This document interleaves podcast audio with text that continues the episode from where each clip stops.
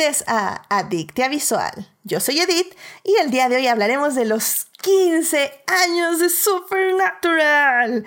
Esta serie que llegó a su season finale después de 15 temporadas largas. Largas no porque sean malas, sino porque son largas, son de 20 episodios. Pero bueno, para discutir, fangirlear, analizar y llenarnos de feels, está conmigo Carol. Carol, bienvenida de regreso a Adictia Visual. Estoy muy emocionada porque por fin voy a dar un uso a mi tesis de licenciada en Supernatural. Estaba preparándome. Es que, es que, ¿qué, qué nivel de, de, experta tenemos aquí? O sea, tesis nivel. Eso está, eso está muy, muy bien. Me, me, alegra mucho que aquí pongas en uso todo ese conocimiento que adquiriste a lo largo de estos años. Muy bien, bienvenido. También está aquí con nosotros Héctor. Héctor, bienvenido de regreso a Dictia. Hola Edith, este, gracias, muchas gracias por invitarme. Pues sí, ya sabes que ya estamos listos para hablar de los 15, 15 largos años de Supernatural. Estamos listos y preparados. Eso, muy bien, muy bien, muy bien.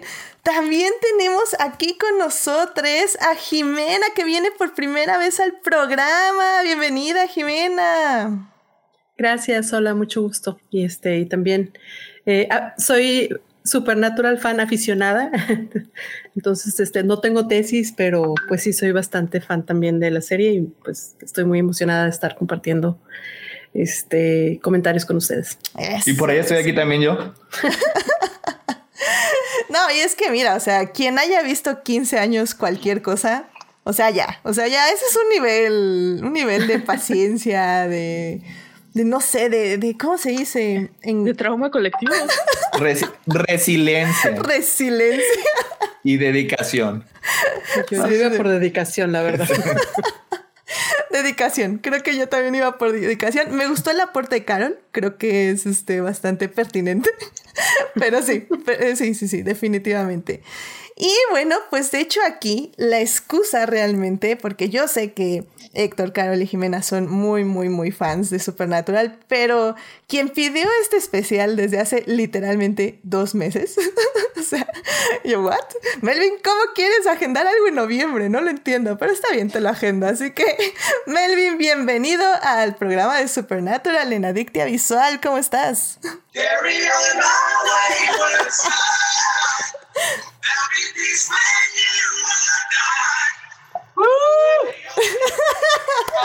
¿Listos? Vamos a hablar de 15 años. Eso, caray. Muy bien, muy bien. Mira, no manches, qué, qué preparado, Dios. 15 años, 15 años, no puede ser. 15 años. Qué, wow. Sí, sí, sí, me emociona, me emociona. ¿Quiénes éramos hace 15 años? Exacto, exacto. Ponte a pensar hace 15 años. Esa es la locura de esta serie. si es buena o mala, no importa. Estuvimos ahí, o sea, pasaron 15 años. Oh, sí, oh, sí. Y es que, querido, querido público, imagínense ¿Qué estaban haciendo hace 15 años cuando inicié esta serie? Y definitivamente, pues como dices, Melvin, o sea, es, es, es, un logro, un logro de producción, un logro televisivo, un logro en muchos aspectos. Y no se preocupen, querido público, si ustedes no han visto Supernatural, este va a ser el podcast que les va a decir, ya, con esto saben todo lo que tienen que saber, no vean la serie. O Vean la serie ahora en estos largos días de la segunda ola de, de, cuarentena o algo así. Vean la serie, sí, vean, eh, véanse los, eh, las 15 temporadas. O, o no, o, escuchen este podcast y ya. Sí, ya, ya creo que quien la vio, la vio, quien no la vio, no la vio, ya. Pero bueno. O sea, porque se imagino que vamos a analizar este escena por escena de cada uno de los 320 mira, episodios. Mira, Melvin lo va a intentar. Yo quería, yo quería, pero... No creo que pase. Yo creo que voy a mutear el micrófono de Melvin antes que pase. No, no pongan la música, no, no. Exacto, exacto.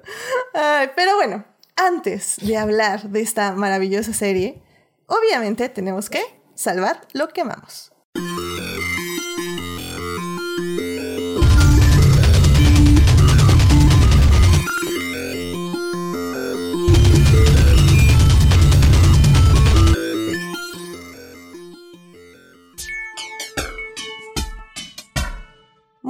Pues ya estamos aquí para salvar lo que amamos. Carol, ¿a ti qué te gustaría compartir con el público? Pues obviamente, o sea, después del final de Supernatural, eh, una de las noticias, de mis noticias favoritas fue que los diarios de Alan Rickman, que lleva escribiendo como 25 años, se van a publicar el próximo año. O sea, dentro de dos años, más o menos en, en otoño de 2022. Y lo padre es que estos diarios él los escribió para ser publicados. Entonces, pues Alan, Rickman ya, ya tiene un tiempo de fallecido, pero es uno de mis actores favoritos porque era así bien shady, ¿no? Entonces, va a hablar de su experiencia trabajando, porque era diseñador gráfico y luego pasó como al mundo actoral, y va a hablar de su experiencia este, haciendo Die Hard y Galaxy Quest. Entonces estoy muy emocionada porque quiero leer como esta parte detrás de Hollywood, este, en que nunca, casi nunca tenemos acceso y pues obviamente nadie le puede reclamar a Alan Rickman porque pues ya falleció, ¿no? Entonces como, ¿con quién te peleas con un muerto? Entonces estoy aquí por el chisme. Y, gente lo va a intentar, créeme que lo va a intentar. Pero oye, sí, yo también me enteré de eso y también estoy como así, wow, sí, sí, quiero, quiero leerlos definitivamente. Así que sí, pues claro, les, les avisamos cuando salgan. ¿Cuándo es la fecha más o menos en que van a salir? Más o menos como por otoño del 2022, entonces faltan como dos años. Pero bueno, después de este año ya el tiempo es relativo. sí, esa es la palabra, relativo.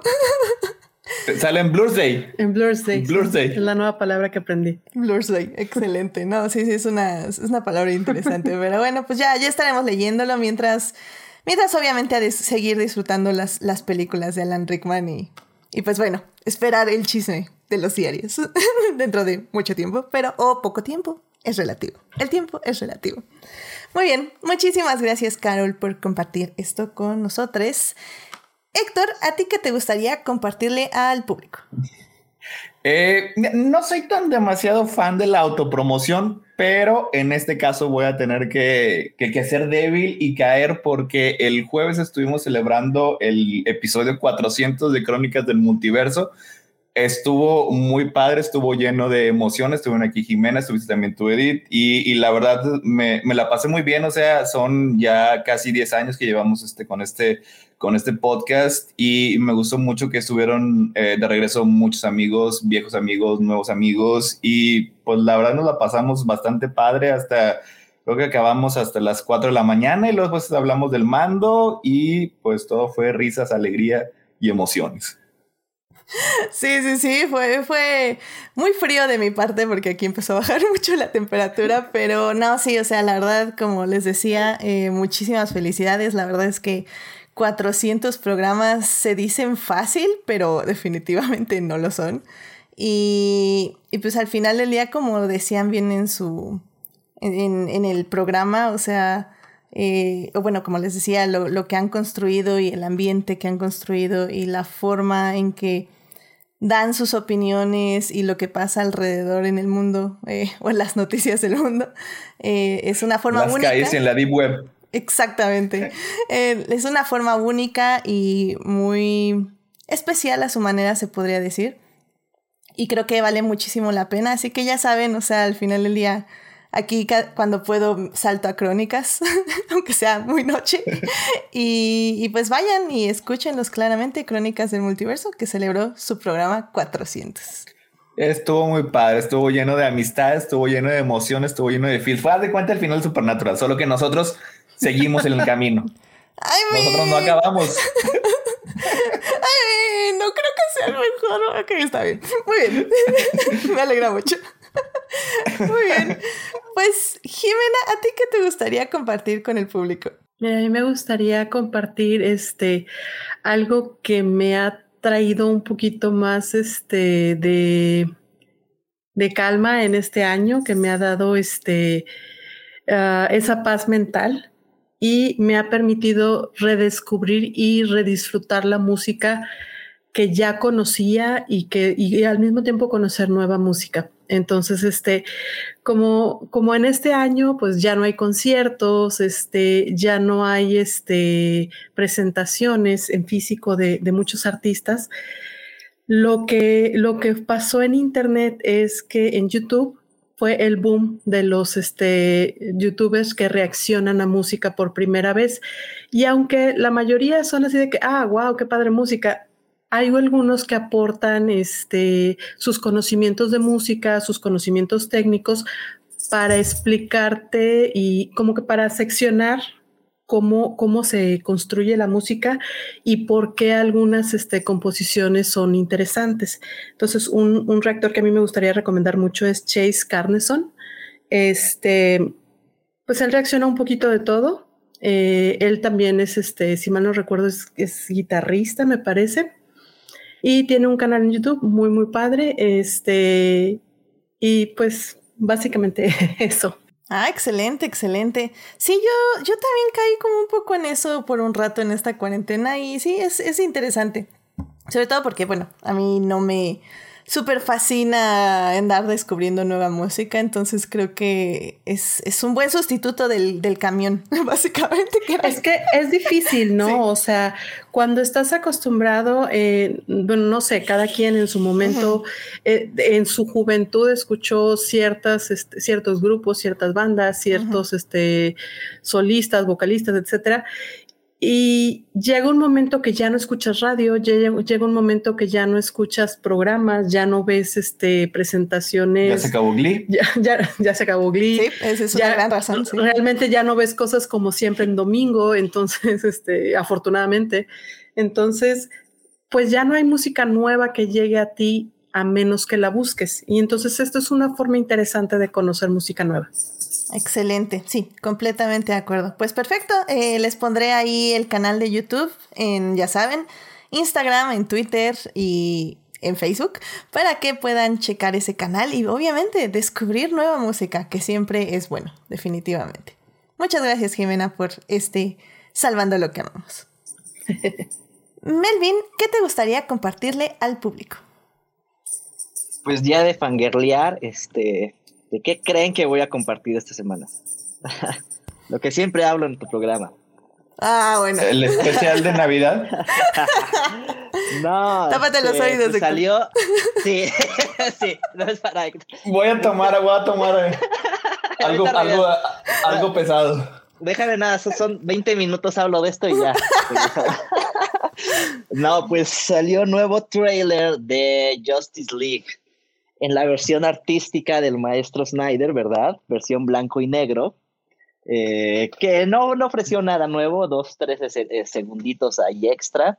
Y digo, la verdad, ahorita ya, ya creo que a este punto, ya hasta que salga la peli o serie, ya va a revelarse cosas nuevas. Este, o sea, promete como muchísimo, pero ya con este segundo teaser no reveló nada nuevo. Entonces, está así como, ok, quién sabe, o sea, o nos tiene así como nos están esperando grandes sorpresas o no, quién sabe qué sea, ¿no? Pero yo sí siento que va a ser como una locura y este, y bueno, los fans están como explotando y todo. Pero después de eso, la noticia que más me gustó, que estuvo este, muy chido, fue que este, el actor que, que iba a ser a, bueno, va a ser a Deathstroke, Joe Manganiello, este, no sé si lo pronuncié bien, este, subió una foto como Deathstroke y eh, se ve así como súper badass. O sea, si ya se veía así como súper cool en la versión de Justice League de la que salió en el cine, o sea, ahorita ya le dio como un look así más, más chido, o sea, como para decir, wow, se, se va a ver como súper padre. O sea, seguro, seguro el Snyder Cut va a ser así como una peli llena de puros momentos, así como flashazos, así de, ah, presenta este personaje, pero creo que se va a ver como todo bien. Y su look fue así como, o sea, de nuevo así mostrando de esto, nada que ver con Justice League, ¿no? Con lo que hizo Josh Whedon, ¿no? Entonces, les, al menos se va a ver bien, ¿no? Quién sabe cómo esté, pero se va a ver como bien locochón. Oye, también dijeron que el, el Joker de, de, Jared Leto que iba a tener otra, otra imagen. Ajá. Eso la verdad sí me, sí me pareció interesante.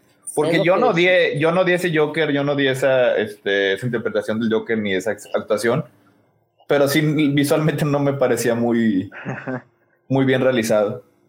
Yo creo, puede ser, digo, ya, ya le cambiaron el look a Deathstroke, entonces yo creo le va a cambiar como el look a, a Cal Joker, estaría cool. Este, ya Disney, digo Disney, DC ya probó que puede hacer lo que quiera, que ya le vale la continuidad, entonces pueden salir cosas interesantes. Muy bien, muy bien. Pues, pues sí, Melvin, ¿qué te puedo decir? Este, estaremos Ah. ahí contigo, en las buenas y Sí, sí, sí. No, sí, hablando de estaremos, eh, este, ya tengo, ya tenemos especial de Justice League agendada para 2021. No puedo creer. Prepárense.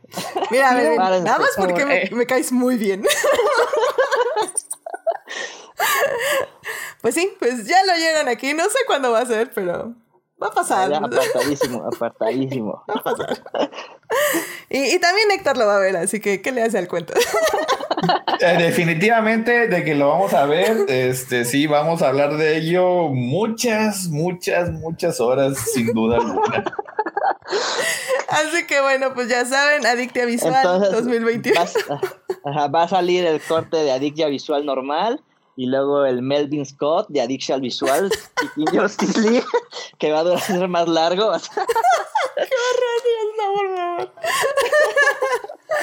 Muy bien. Pido, Me parece un, gran respetuosamente para que pueda hablar sobre Daddy Snyder, Snyder por, por una sección chiquitita. Ok, ok, pero ¿cuándo? ¿En el 2021? Obviamente, Muy bien. preparada. Muy bien, ya aquí mira, Melvin y Carol, excelente. Porque yo ya sé que Héctor tiene su propio podcast y, y ahí van a, van a tener otras opiniones. Entonces, no, no lo Sí, invito por eso. Y Luego vamos a hacemos el hablar. crossover y lo que sea. Pero... Tiene, sí, también tiene que haber crossover. Nos vamos de aquí, empezamos el lunes y nos vamos hasta el jueves, porque, oye, van a ser, van a ser cuatro horas. De una vez ponemos la fecha, es el 30 de febrero del 2021. Ahí está. Entonces es, es- es es cuando iniciamos. Tenemos que iniciar porque para cada, cada episodio hay que dedicarlo. que Van a ser cuatro, van a ser cuatro horas de magia y de belleza que tenemos que este, analizar cuadro por cuadro. Cuadro por cuadro. Claro, claro. O sea, el Si hace falta más tiempo, el 3 y 28 de noviembre lo terminamos de Sí. platicar. O sea, el día que Ya salió está, ya el está fue. Snyder, que creo que se pasó una hora o más hablando del tráiler. Entonces, ahí, te, santísimo. ahí te encargo. y su simbolismo y todo eso. Ok, bueno, pues ya, lo escucharon y pues ahí estaremos como un buen whisky o, o algo así para, para aguantar, El aguantar. alcohol, al- alcohol de 76 directo. Exactamente, muy bien. Pero mucho amor de Melvin, seguramente. así Mucho que- amor, sí, sí, Eh, claro que sí. Sí, sí, sí. Va a ser todo con amor. Todo claro. Muy bien. Excelente, Melvin. Pues muchas gracias por mantenernos al día en Adictia Visual sobre lo que está pasando con el Snyder Cut. Siempre, siempre. Muy bien, y bueno, pues ya para terminar esta hermosa sección, obviamente voy a terminar con algo que pasó la semana pasada y que nos alegró básicamente la semana demasiado, que fue que este Last Week Tonight con John Oliver llegó a su final, por fin este programa donde John Oliver realiza como este investigaciones, análisis de lo que está pasando en el mundo, pero más que nada en Estados Unidos. Y bueno, pues en su en su programa esta cuarentena tuvo una broma muy recurrente, que era básicamente alabar a Adam Driver de muchas formas. de formas extrañas, pero divertidas y muy respetuosas. Obviamente. Y pues bueno, John Oliver cerró con broche de oro en su último episodio porque apareció nada más ni nada menos que el gran Adam Driver diciéndole a John Oliver que se detuviera, que por favor ya no hiciera eso, eh, no dijera esas cosas de su persona. Y, y fue increíble, la verdad, ver a Adam Driver. Es, es como un rayo de luz al alma. Y estuvo muy, muy, muy chistoso. Lo he visto como 20 veces respetuosamente. Ay, no, amé, amé, amé, amé, amé, amé ese fragmento. Eh, búsquenlo, literalmente es, es el último episodio que encuentran ahorita ahí en el YouTube de Last Week Tonight. Y bueno, pues ya, Adam Driver es lo máximo y obviamente el in- internet se rompió y rompió a todos sus fans y wow, estuvo increíble. Gracias, John Oliver. Este es un, es un agradecimiento público de, de tu empeño y de tu dedicación esta cuarentena para hacernos feliz, a- felices a les fans de Adam Driver. Así que bueno, ahí chequenlo, lo voy a estar publicando ahí en el Instagram, en el Facebook y en Twitter, que ya también estamos con los fleets. Yay. Y bueno, ahí, va, ahí va a andar. Estás salvando lo que amamos. Así que bueno, pues sin más, ya es el momento de irnos a hablar de la serie que nos trajo aquí el día de hoy. Vamos para hablar de series.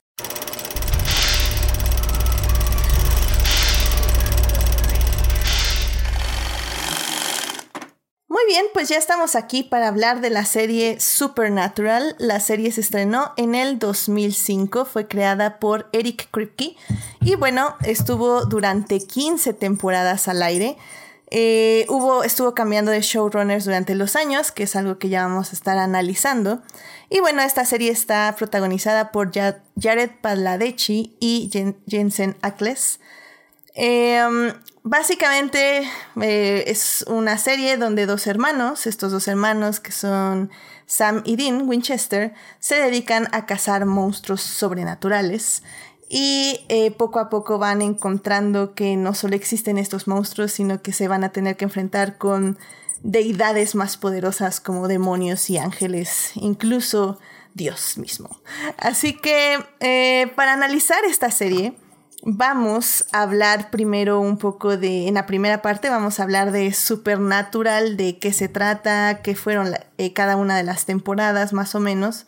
Y pues básicamente para quedarles como un esqueleto de cómo se fue desarrollando esta serie. También les vamos a poder dar unos tips de cómo verla, si es que les interesa verla eh, no completa, por ejemplo. En la segunda parte vamos a hablar de lo bueno y lo malo de Supernatural, todo lo que les gustó aquí a los fans presentes. Y bueno, en la tercera parte obviamente vamos a hablar ya del legado de la serie, que dejó la serie tanto para los fans como para la televisión misma, ¿por qué no? Entonces, pues sin más, vámonos a la primera parte. It is not a donut hole, but a smaller donut with its own hole. And our donut is not a hole at all. Muy bien, pues ya estamos aquí en la primera parte de este podcast. Eh, para hablar de la serie Supernatural. Y bueno, es que 15 años igual no son fáciles para una serie y evidentemente mantener un público es, es complicado, es muy, muy complicado, sobre todo cuando tienes, en teoría, entre comillas, dos protagonistas. Pero bueno, Melvin, ¿por qué no nos dices un poco eh, que tú, tú me estabas comentando antes de entrar al programa que dividiste la serie en tres eras? Entonces, ¿por qué no nos hablas un poquito de eso y nos empiezas a contar de la primera era de Supernatural? Va, este, bueno, antes que nada, este, Así el resumen más básico, básico y como nace esta serie, fue el pitch original fue X-Files meets Route 66. Entonces, de eso va la serie. que me parece interesante porque es como lo sobrenatural, pero todo en road trip. Y se la pagan toda la serie en road trip. Y este, y bueno, como que después de poquito, aprovechando, digo, que acabó todo esto, me puse a analizar las series, eh, como los resúmenes para ver eh, pues cuáles eran las buenas, cuáles las malas, eh, porque creo que las abandonamos en ciertas eh, temporadas, yo la abandoné en la séptima temporada, tú me decías que en la 10 y sí, pues, son de las más flojas, ¿no? Y todo. Pero hasta eso como que sí tenían como una idea de, de por dónde ir. Primero, las primeras cinco temporadas fue como el primer gran arco, ¿no? Y lo tenían como súper claro, que era llegar hasta empezar con estos dos personajes que cazaban monstruos, así como súper básico.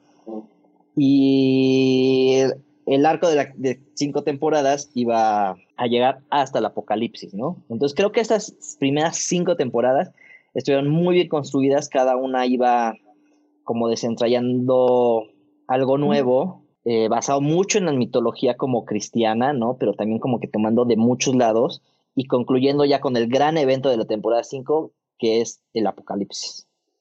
Sí, y, parte... Adelante, Jimena. Perdón, en parte es porque en la temporada 5 inicialmente es donde iba a acabar la serie, entonces por eso tenía un final muy definido. Exacto.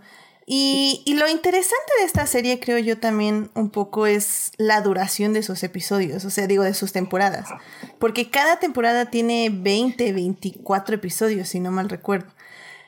Excepto la, Ajá, la tercera. La que tercera. fue la. La tercera fue en medio-. En medio de la huelga, ¿no? Si Así mal no es. recuerdo. Ajá, sí. Mm, Sí. Cierto. Y, y creo que eso puede ser, eh, llegar a ser bastante cansado. O sea, creo que al final del día algo que le agradecemos a Netflix y a estas nuevas modalidades es que estas temporadas de 10 episodios ayudan muchísimo a avanzar los arcos, lo que verdaderamente importa. Y es que, por ejemplo, personalmente yo recuerdo que Supernatural me la prestaron en DVDs. Entonces, eh, yo sí la empecé a ver, pero la verdad tengo que confesar que sí me saltaban muchos episodios, que para mí eran los episodios de relleno. Eh, que es un poco también cómo se construye Supernatural en estas cinco primeras temporadas y en las demás, en las que siguen, que son episodios de básicamente derrotar al monstruo del día. Lo que pasa es que esa- es- es, es como era la televisión, don- como había sido siempre. O sea, siempre habían sido episódicos. Una temporada duraba de entre 20 y 24 episodios cada semana. Es hasta ya los tiempos modernos. eh, de hecho, una de las primeras fue eh, eh, Twin Peaks, que, que trató de, de- de poner este, una narrativa más, eh, más serial, que en, en ese entonces copiando a lo que era una soap opera. Y ya después este X-Files, que fue la que tuvo mucho éxito, eh, eh, también lo hizo eh, de esa manera. Pero como quiera, pues muchas series seguían manteniendo es- esta, esta narrativa, que es lo normal, aunque algunas también tenían lo que era un arco de temporada. O sea, yo por eso nunca he caracterizado así como de relleno los episodios de Supernatural que no trataban directamente con lo que sea que, que haya sido la, la amenaza en cada temporada, sino que simplemente era otra aventura más de los hermanos. Este era el, el, el, el cómic de la semana o el cómic del mes. ¿Y Es que eso, eso era como lo, o sea, creo que por eso funcionó muy bien porque mezcló las dos cosas. Tienes una serie episódica que es como todas las de doctores o de policías, ¿no? O sea, nada más que aquí con casos sobrenaturales, pero también funcionaba una serie como de, de arco, ¿no? O sea, y empezabas con un problema y lo ibas creciendo hasta que cerrabas, ¿no? La historia. La primera temporada trataba de, del demonio de ojos amarillos, ¿no? Entonces tenías las dos cosas y podías jugar con eso. O sea, creo que esa fue la, como la fórmula perfecta.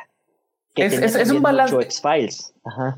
Es, es que es un balance este, un poquito difícil de mantener porque eventualmente creo que muchas de estas series no acaban dejando insatisfecho al público, tanto los que nada más quieren ver un episodio y ya olvidarse si ven el de la siguiente semana, como los que la siguen religiosamente, porque ahí sí entra, bueno, pues este episodio de qué sirvió si no, no avanzó realmente la trama que es lo que ocurría mucho con, con X-Files. O sea, llega un punto en el que la mitología empieza a pesar tanto, pero tenía, tenía ciertas Sí. características supernatural que, que lo hacían más, más ligero. Sí, y es que, que también creo que como que la gente, o sea, aguantaba como, ok, me espero para las del arco o me espero para ciertos episodios.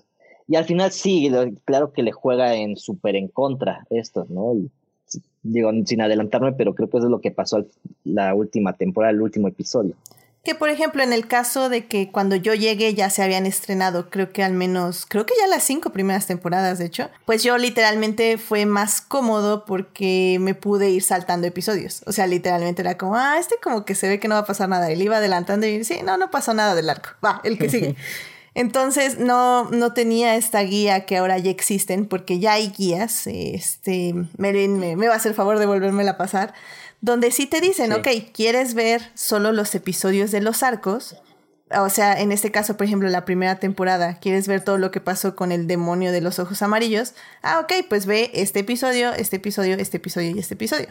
Entonces ya no te tienes que echar los 24, ya nada más te ves unos 12 o unos 10 episodios. Lo ¿Y cual creo que funciona bien. ¿Sabes qué? Bueno, a mí me pasó que cuando yo empecé a ver la serie estaba en televisión al momento, ¿no? Y como dicen ustedes, en esa época, o sea, el streaming era otra cosa, eh, la tele por cable, eh, pues era tele por cable, no era lo que consumías. Y yo recuerdo que en ese momento, o sea, ver el episodio era no saber qué iba a pasar, porque no sabían si le iban a renovar, no sabías, bueno, cuando pasó lo de la guerra de, de la guerra, la guerra de los escritores, la huelga de los escritores, este, no sabías, o sea, no sabían cómo iban a acomodar, fueron 16 episodios, al final, eh, pues Eric Kripke dijo que realmente el final de la quinta temporada no era el final que él quería para la serie porque la renovaron. Entonces, al final, lo que pasó con Supernatural creo que lo que funcionó muy bien es que los dos personajes principales, que eran Sam y Dean, o sea, quedabas atrapados por la relación que ellos tenían. Entonces era muy divertido verlos interactuar a ellos dos en diferentes escenarios. Y además, yo al menos nunca había conocido, no sé cómo va a sonar esto, a hombres que hayan visto la serie. O sea, toda la gente que yo conocí eran mujeres. Y si yo conocí a un hombre es porque yo lo obligaba a ver como la serie, entonces sí me llamaba mucho la atención cómo el fandom que me tocó ver a mí eran puras mujeres como que llorando porque Dean y Sam compartían sus emociones y sentimientos y hablaban como de sus daddy issues. Entonces eso era como que lo rico o lo atractivo para ver esa serie. Y sí también estaba la trama que era muy padre, ¿no? Y la, para mí las cinco primeras temporadas son perfectas, pero lo trascendental, que es lo que acabó también siendo un poquito no tan bueno para la serie fue que los dos personajes principales era como la relación de codependencia que tenían. Y es que justamente ahorita Uriel en el chat nos está diciendo, y no se pierde el desarrollo de personajes al saltarse episodios.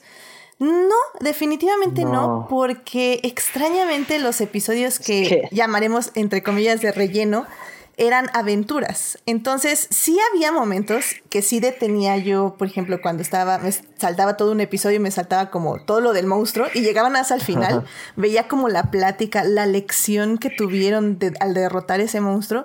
Y con esos eran los momentos en que ellos dos hacían ese, esos lazos. Porque, bueno, cuando empieza la serie, para que sepan, querido público, eh, Dean básicamente se dedicó a, como su padre, a cazar demonios y a cazar monstruos, pero Sam realmente lo que él quería ya era una vida normal, ¿no? Entre comillas. Eh, una vida de estudiar, de tener una novia, de casarse, etc, etc. Y Dean llega y le dice, o sea, la serie empieza con Dean llegando y diciéndole, nuestro padre fue de casa a cazar un monstruo y no regresó, tenemos que ir a encontrarlo. Entonces, eh, la serie la empiezas con Sam entrando a este mundo de, monstruos y, y, Dean como un poco ya más curtido en eso. Entonces, al final del día es como este estira y afloja de, de si quieren seguir esta vida o quieren ya retirarse eh, o bueno, hacer una vida como la de todos los demás, pero obviamente no van a poder porque es el es la carga del héroe, ¿no? De saber de que existen estos males y que forzosamente tienes que hacer algo al respecto. Que, creo que es lo que le gusta a Héctor, de hecho. sí. y digo, tal vez me voy a adelantar al siguiente bloque, pero. Sí, no, adelante. La, verdad, una de las cosas malas este, en general es que no hay tanto desarrollo de personajes, entonces tampoco te pierdes. O sea, eso es un desarrollo muy lento, ¿no? Siento sí, es muy lento. Ajá, exacto. o más bien es que son de personajes elegidos, o sea, los que como que no sé si se basaron en la opinión del público para ver qué personajes desarrollar, pero ciertos personajes son los que fueron avanzando y los que no gustaron mucho en el público se fueron quedando atrás. Entonces, por eso digo, no sé si tomaron en cuenta esas opiniones o fue algo que ellos ya tenían planeado. Que también es muy fácil quitar personajes, literalmente los mataban. Sí, sí, O sea, y es que también no necesariamente es que sea lento el desarrollo, sino que tiende a ser un poquito repetitivo. O sea, porque algunas veces los personajes aprenden una lección y lo tienen que resetear para que la vuelvan a aprender la siguiente temporada. Que es una de las cosas de Supernatural que se me hace que está presente y ya si lo aceptas y, lo como que lo procesas, ya continúas viendo toda la serie hasta el final. Exacto. Sí, creo que es, es una cosa de adaptarte al ritmo y creo que las primeras cinco temporadas lo hacen de manera muy buena porque como bien, como bien dices, este, bueno, como bien decía Melvin, o sea, creo que todo el arco de estas cinco temporadas es excelente. O sea, la manera en que... Y vamos a hablar con spoilers, que yo público, como ya les dije, es, es para que ya las hayan visto con este podcast o vayan a verlas, porque definitivamente no les estamos spoileando mucho. Bueno, o sea, la serie, pero no importa. el, punto aquí es que eh, las primeras cinco temporadas, que son las que más nos gustan, creo yo, es la del apocalipsis, que es básicamente que los hermanos Winchester eran como un plan divino eh, para que fueran las, eh, ¿cómo se dicen? Los vessels, los, este, los envases, los... los, em, eh, los, recipientes. Los, los, huéspedes. Huéspedes, Los huéspedes del arcángel Miguel y de Lucifer. Sam es el recipiente de Lucifer y Dean es el recipiente del arcángel Miguel. Entonces, la idea es que cuando ellos aceptaran ser los recipientes, eh, Lucifer y Miguel iban a pelear en la tierra, lo cual iba a traer el apocalipsis y pues iba a causar pues la perdición de la raza humana. Em, básicamente estas cinco temporadas construyen eso y construyen ese final. Y, y lo bonito de ese final es que, como todas las cosas bonitas del mundo, pues el amor es lo que tiene que prevalecer. En este caso, un amor entre hermanos. Y, y creo yo que... Hermanos completos, medios hermanos no, no, necesitan aplicar. sí, es cierto. Ay, ni lo, no, no, se, lo mencionó, no, se puede mencionar eso. Sí, need, not apply. Half brother need not apply. Entonces, o sea, la idea es que justamente eh, tanto Dean como Sam, Sam tiene que luchar durante toda la temporada con, con la idea de ser un recipiente del mal y lo que eso significa. Y Dean, pues básicamente tiene que decirle a Sam que, él es increíble y que nunca va a ceder y la frega de media, pero también él está como en esta lucha de fe. Eh, acerca de, de, su destino y de quién es y de cuál es su lugar en este mundo para lo cual también traen un ángel muy especial llamado Castiel, que es básicamente quien lo tomó del brazo y lo rescató de la perdición. con, una de las entradas más maravillosas en la historia de la televisión. Está muy buena esa entrada, la verdad. El, señor llegó taconudo y eh, magnífico y maravilloso. Sí, él lo hizo muy bien, la verdad. Entonces, eh, pues bueno, básicamente se van a construir esta relación entre hermanos eh, y esta relación entre el tío, el ángel, el medio hermano y quienes se vayan cruzando por el camino para llegar justo a eso, a detener el apocalipsis, eh, básicamente con un sacrificio, que es el sacrificio de Sam eh, para salvar a la humanidad. Y ahí terminan las cinco primeras temporadas, que como decía bien Melvin, fue que estaban planeadas hasta ese momento. Y, de hecho, si ahí hubiera terminado la temporada, para mí, o sea, yo hubiera sido feliz con ese final en su momento.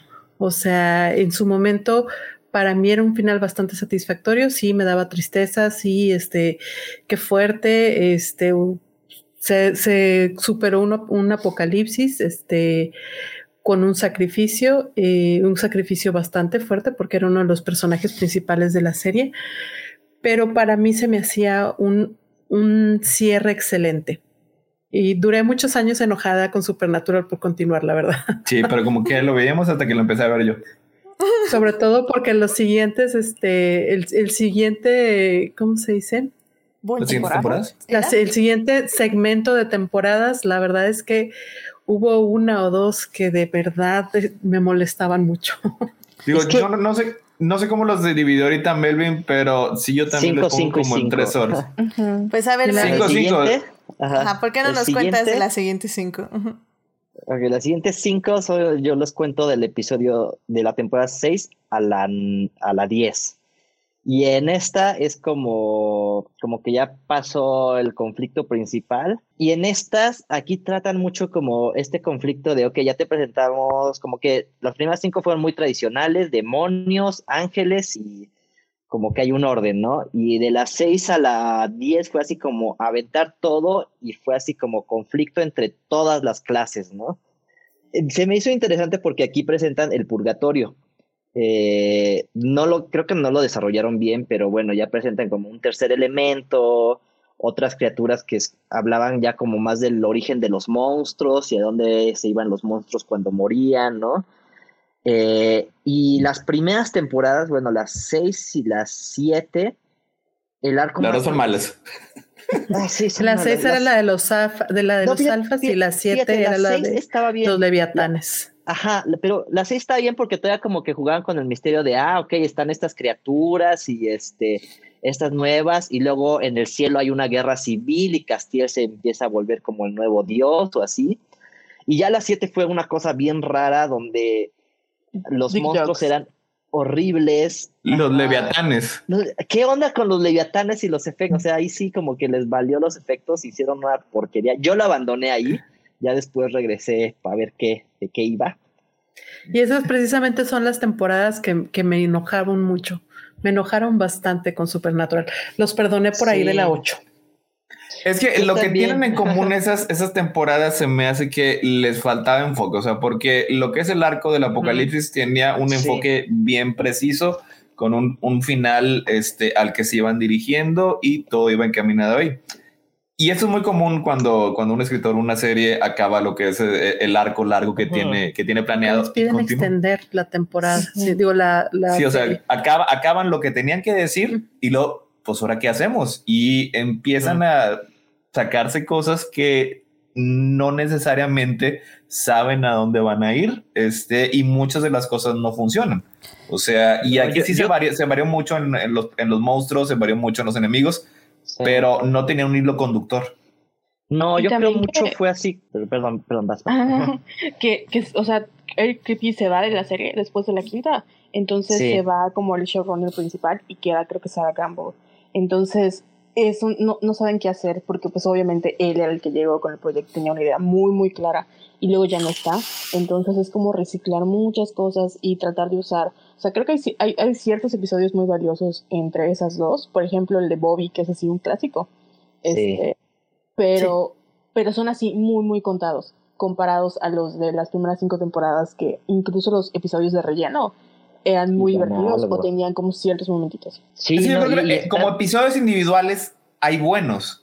Como arco de temporada es lo que se me hace que esos son un poquito deficientes. y es como, sí, o sea, de repente es ridículo que siento que eras, o sea, no sabían cuánto más iban a durar y siempre los últimos episodios era como, ok, cerramos el arco que presentó, o sea, cerramos lo que planteamos en el primer episodio de esta temporada, planteaban algo así como rarísimo. Por, algunas cosas sí me gustaban, por ejemplo, del, de la temporada 8 acaba así como muy épico de que de repente cierran el cielo y todos los ángeles caen y es así como ah, wow.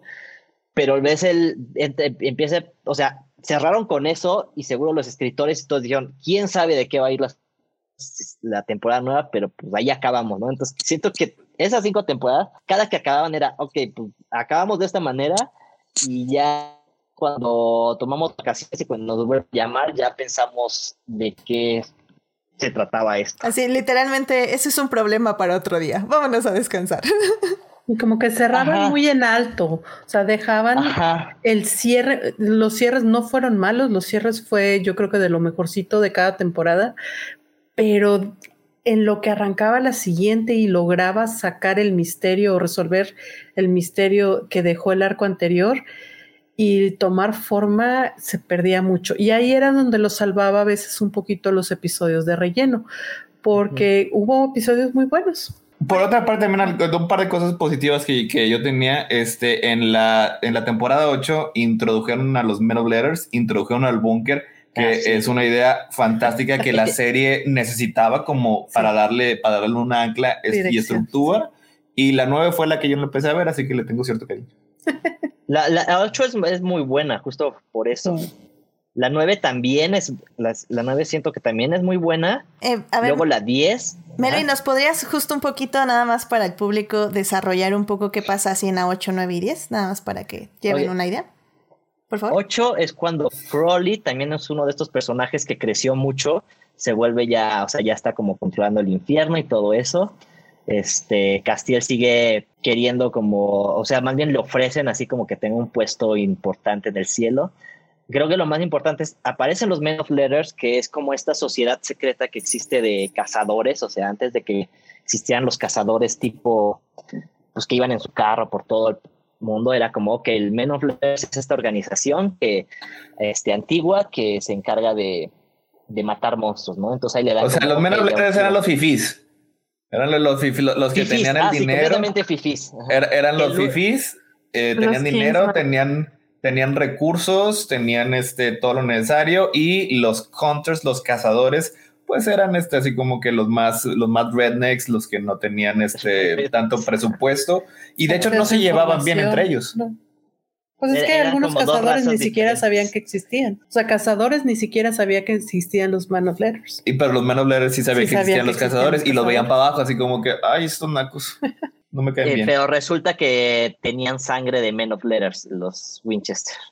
Creo que por el lado de su mamá o algo así. Porque se Eh, al revés como a la- de su papá. el papá, ah, sí, ajá. Tenían, es que eh, es como que la unión de las dos líneas. eh, de la mamá eran cazadores y del papá eran Men of Letters. Ah, Aunque sí. el papá se hizo cazador, pero su papá, su abuelo, era, era un. pero ya eran cazadores, ¿no? Ajá. sí. Entonces está como interesante eso. Y al final eh, supuestamente quieren cerrar otra vez el infierno y Sam tiene que pasar tres pruebas, pero que obviamente lo va a matar y ahí es cuando Dean dice, no, no se puede morir Sam. ¿Otra vez? Y otra vez, exacto, es el dilema de siempre. Este, y está, está, aquí lo que me gustó fue que de repente entran más personajes del cielo y es cuando Metatron engaña a Castiel y es cuando caen todos los ángeles, ¿no? Y entonces, los, temporada 9, los ángeles llegan, este, están en la tierra, pose- no sé si poseen es la palabra, pero sí, se poseen como allá varios humanos y este y se dividen en dos, ¿no? En los que odian a Castiel y en los que quieren ayudarlo. Y luego aquí qué pasa, este Castiel se vuelve humano, entonces ya no es como el ángel poderoso y está aprendiendo a ser humano y así. Eh, Sam se está medio muriendo y entonces lo posee un ángel y obviamente ahí aparece otra vez Dean que hace tratos con, con demonios para, para salvar a Sam. Es como el dilema de siempre. Y- Luego también es la temporada donde Dean obtiene la marca de Caín Ajá. para poder matar al demonio de la temporada. Ajá, que este que se llama Abaddon. Y Abaddon, para este, poder esta- matar a Abaddon, sí. que, que eso es lo que me gusta, como que de repente aparecen estos personajes bíblicos como Caín, este, Adán, este, Eva y todo, y les dan como un significado más. O sea, de repente son humanos, pero son como raros, o sea, no sé, me gusta cómo los representan. Y el caso es que aquí toma la marca de Caín porque necesita la primera arma que se hizo, pero no la puede tener nada más solito, sino necesita tener la marca, ¿no? Entonces, y luego Castiel retoma el cielo, este, y Dean se está volviendo más malo por tener la marca. Ah, y aquí aparece un personaje bien chido que ya había aparecido, que fue creo que lo único bueno de la temporada de los Leviatanes, que aparece Charlie, este, Mm, que es sí. este personaje que los empieza a ayudar y todo. Felicia y- Day, ¿no? Felicia Day, sí. Ajá.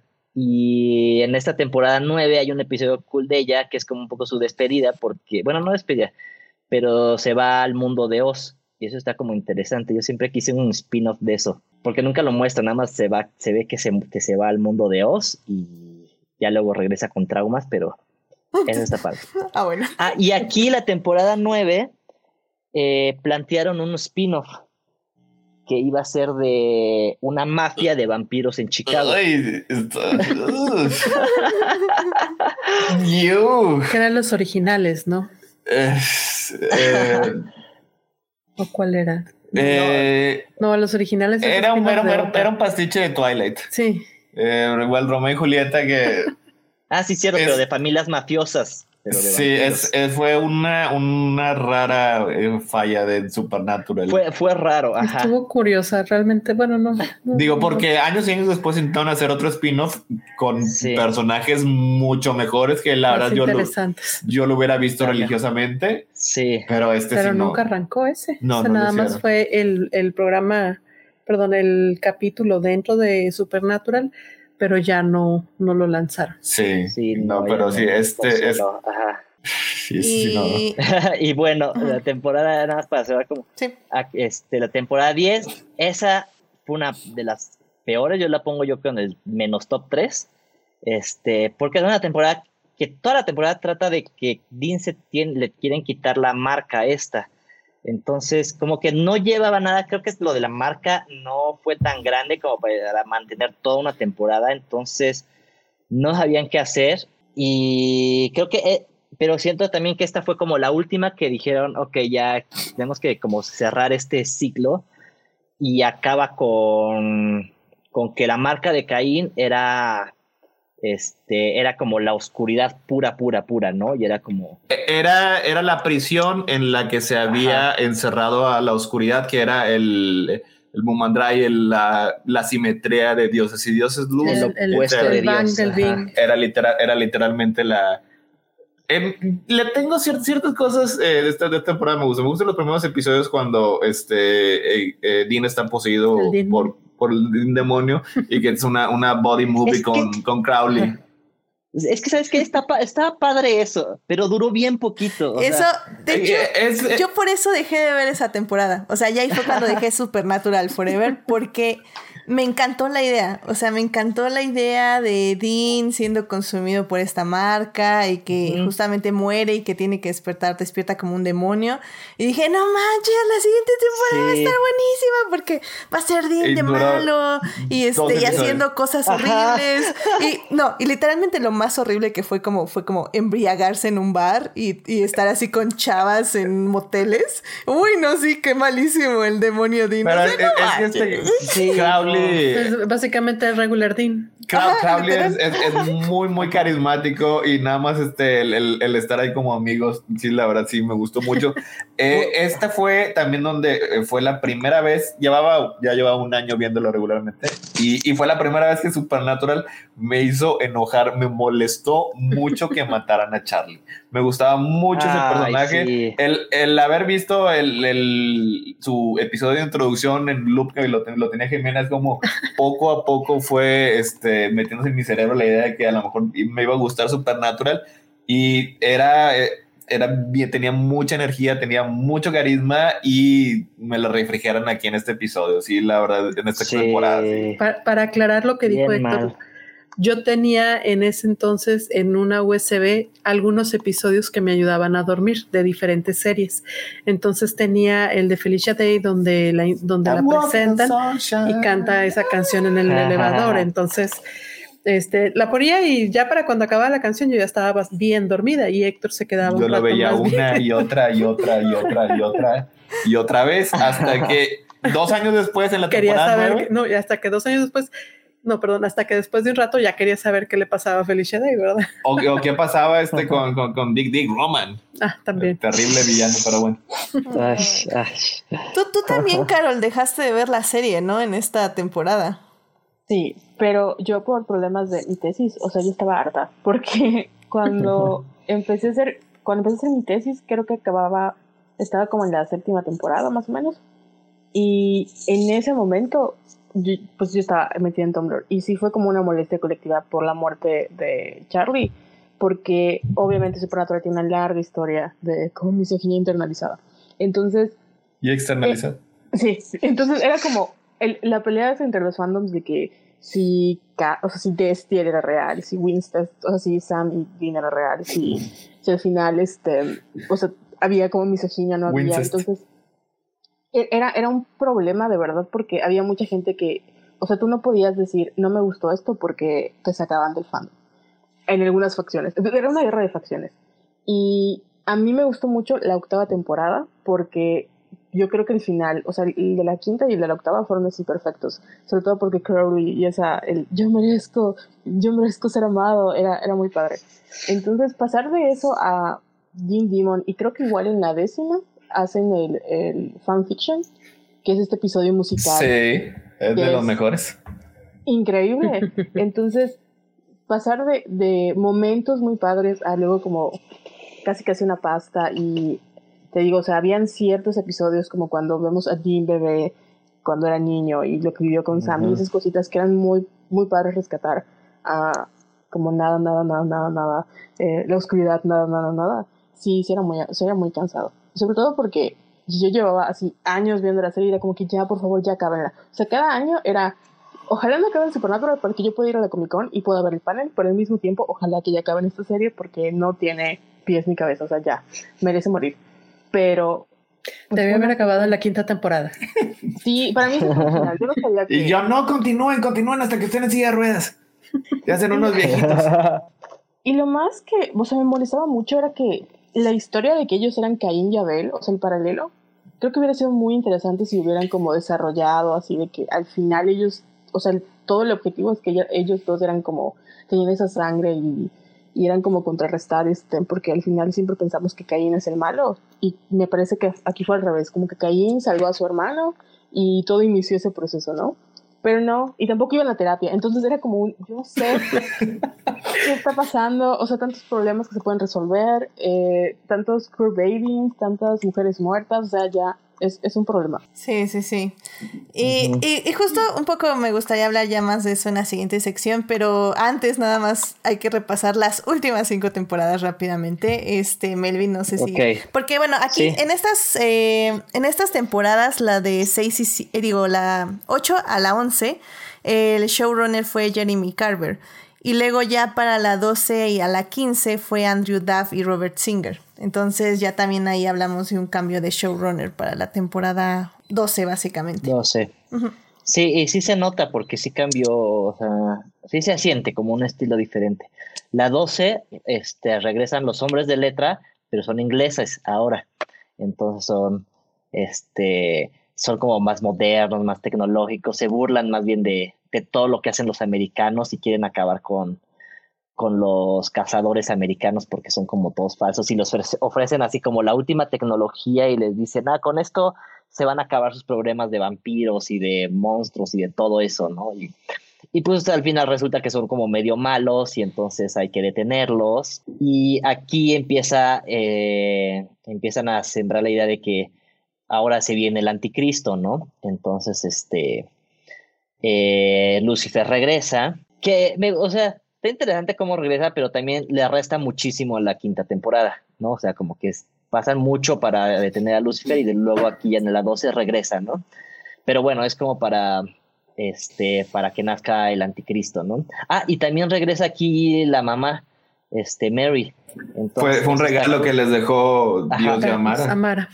Amar, ajá, la Que oscuridad. también entonces- es. Bueno.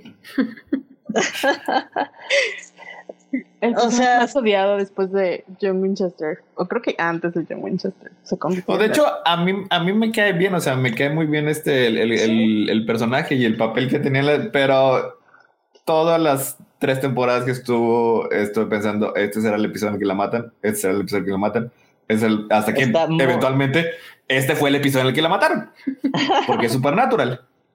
Sí, sí, sí, sí, es como inevitable. ¿No? Y este. Luego, temporada 13, este, es Sammy Dean cuidando al anticristo. Que ah, ah, yo me divertí mucho con esos episodios porque es Sammy Dean como papás y es como están criando, o sea, el bromance. Abner y. Castiel, era así como que... Ah, sí, ajá. O sea, los tres ya ahora son papás. Este, del anticristo que es medio tonto. Eh, y está Es como tres hombres y un bebé. Exacto. Entonces, eh, la tesis a mí me gusta por eso, porque es como súper divertida por eso. Y en esta, ¿qué, qué más pasa? Es, ah, en esta Asmodeus. también. Ajá, pero. Asmodeus, ¿quién fue? Asmodeus. eh, Asmodeus ah, es que, este- que destrona a Crowley, ¿no? Así es. Sí, se queda. Ajá. Y se queda con Y un quiere- rey del infierno. Ajá. Bueno, se queda como rey del infierno hasta que Lucifer o su hijo ascendan al trono, ¿no? Y, y también aquí se vuelve una cosa bien rara porque entonces empiezan a meter este cosas de, de universos paralelos. Entonces, Fantástico. Ajá, entonces tienes a Mary y a Lucifer en un universo donde no existieron los Winchester y es como todo apocalíptico y todo feo y este y tratan de rescatarlos de rescatarlos ahí y luego Jack que es el anticristo llega y se hace super amigui de Mary y ahí este hacen como la revolución contra Michael que vuelve a aparecer y ahora Que quiere de, ahí, como- de ahí es de ahí donde nace este como que una especie de disculpa eh, hacia los fans que le hizo Supernatural que disculpa no aceptada porque nos regresaron a, a Bobby y nos regresaron a Charlie pero no son los Bobby y Charlie que No. queremos son los Bobby y Charlie este oscuros y, y- y, este, y traumados del mundo apocalíptico y se siente así como que son súper raros, o sea, no son los mismos, nada más es como, ah, pues vamos a traerlos de regreso y ya. perdón por matarlos Pues, no. Exacto. ¿cuál perdón? ¿cuál perdón? Pero no te los puedo regresar igual porque pues ya los maté y tiene que haber consecuencias. Entonces, Ajá, te, te doy es este facsímil razonable. No, no es razonable, pero No, bueno. no, o sea, no- pero no los quites. Ah, ahí, Ajá. está bien. Pero ya que no tengan, los- que ya no tengan te un romance con la mamá, es un poco weird, pero está bien. Sí. Y luego, total, Michael llega y dice, este, y Lucifer se quiere volver más poderoso y al final dice, no, el anticristo no va a tener más poder que yo, yo voy a ser el, el rey y le quita los poderes a Jack. Y entonces Dean, que era el, ¿cómo quedamos, que le íbamos a decir? El vessel de Michael. El huésped. este, Huésped, recipiente, algo. el recipiente, ajá. Le dice al Michael del mundo apocalíptico que, que se iba a dejar ser poseído nada más para vencer a Lucifer, pero que luego lo dejara. Y, y el Michael malo malo le dijo, este, sí, sí, sí, Dean, obvio, obvio sí, pero pues obvio no. 12 Sí, temporadas Friends. Creo que ese es el mejor Exacto. legado de Supernatural. Es como, Los Ángeles también son basura. O sea, no confíen en cada nadie. vez más basura, ¿no? Este, y, ah, y en este reaparece Gabriel, este, que igual fue como una temporada donde reapareció todo mundo, ¿no? Entonces Gabriel reaparece. Que no estaba no- muerto, andaba de parranda. siempre es- ajá. Eh, de- curiosamente no anda de parranda, o sea, en, en esta ocasión sí en, es cierto. en esta En- ocasión es la única que no andaba de parranda. Aquí lo estaban Sí. utilizando como batería. Es cierto. Sí, Era, era Asmodeus lo Por tenía este, succionando el poder y por eso se había Sí. podido convertir en, en el rey del infierno. exacto. y luego ya, temporada 14, este, ya nos acercamos al final. Mm, Michael empieza a hacer experimentos con los monstruos y la gracia de los ángeles. Entonces, este, y y esto mismo, ¿no? O sea, presenta al, al final de la temporada pasada así de, ah, Michael, nunca voy a soltar a Dean, ¿no?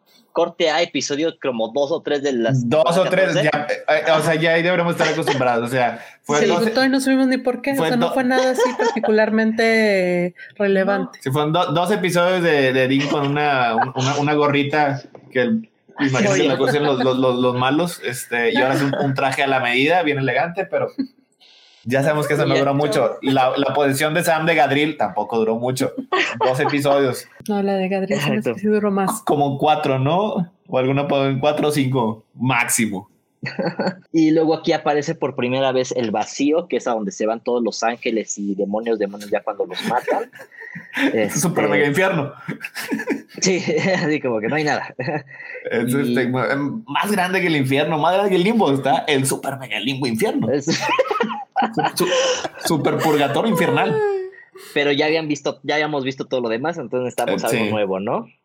Este, y luego, este, bueno, Michael empieza a hacer destrozos, vuelve a poseer a Dean.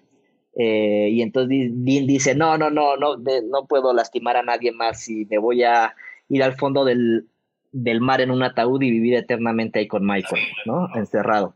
Y Sam, pues aparece y dice, no, no, no, Dean, este, hay otras opciones, no te, te puedes ir nada más así, ¿no? Y entonces ahí ya están, empiezan a buscar como otras cosas y Dean se enoja, no, déjame ir, Sam, y Sam, no, no te voy a dejar ir, y así, ¿no?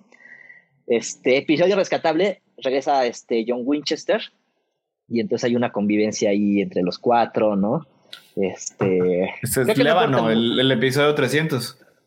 Ah, sí, ajá. Y pues está cute la reunión. O sea, está padre como regresar al papá y porque estaba como muy perdido.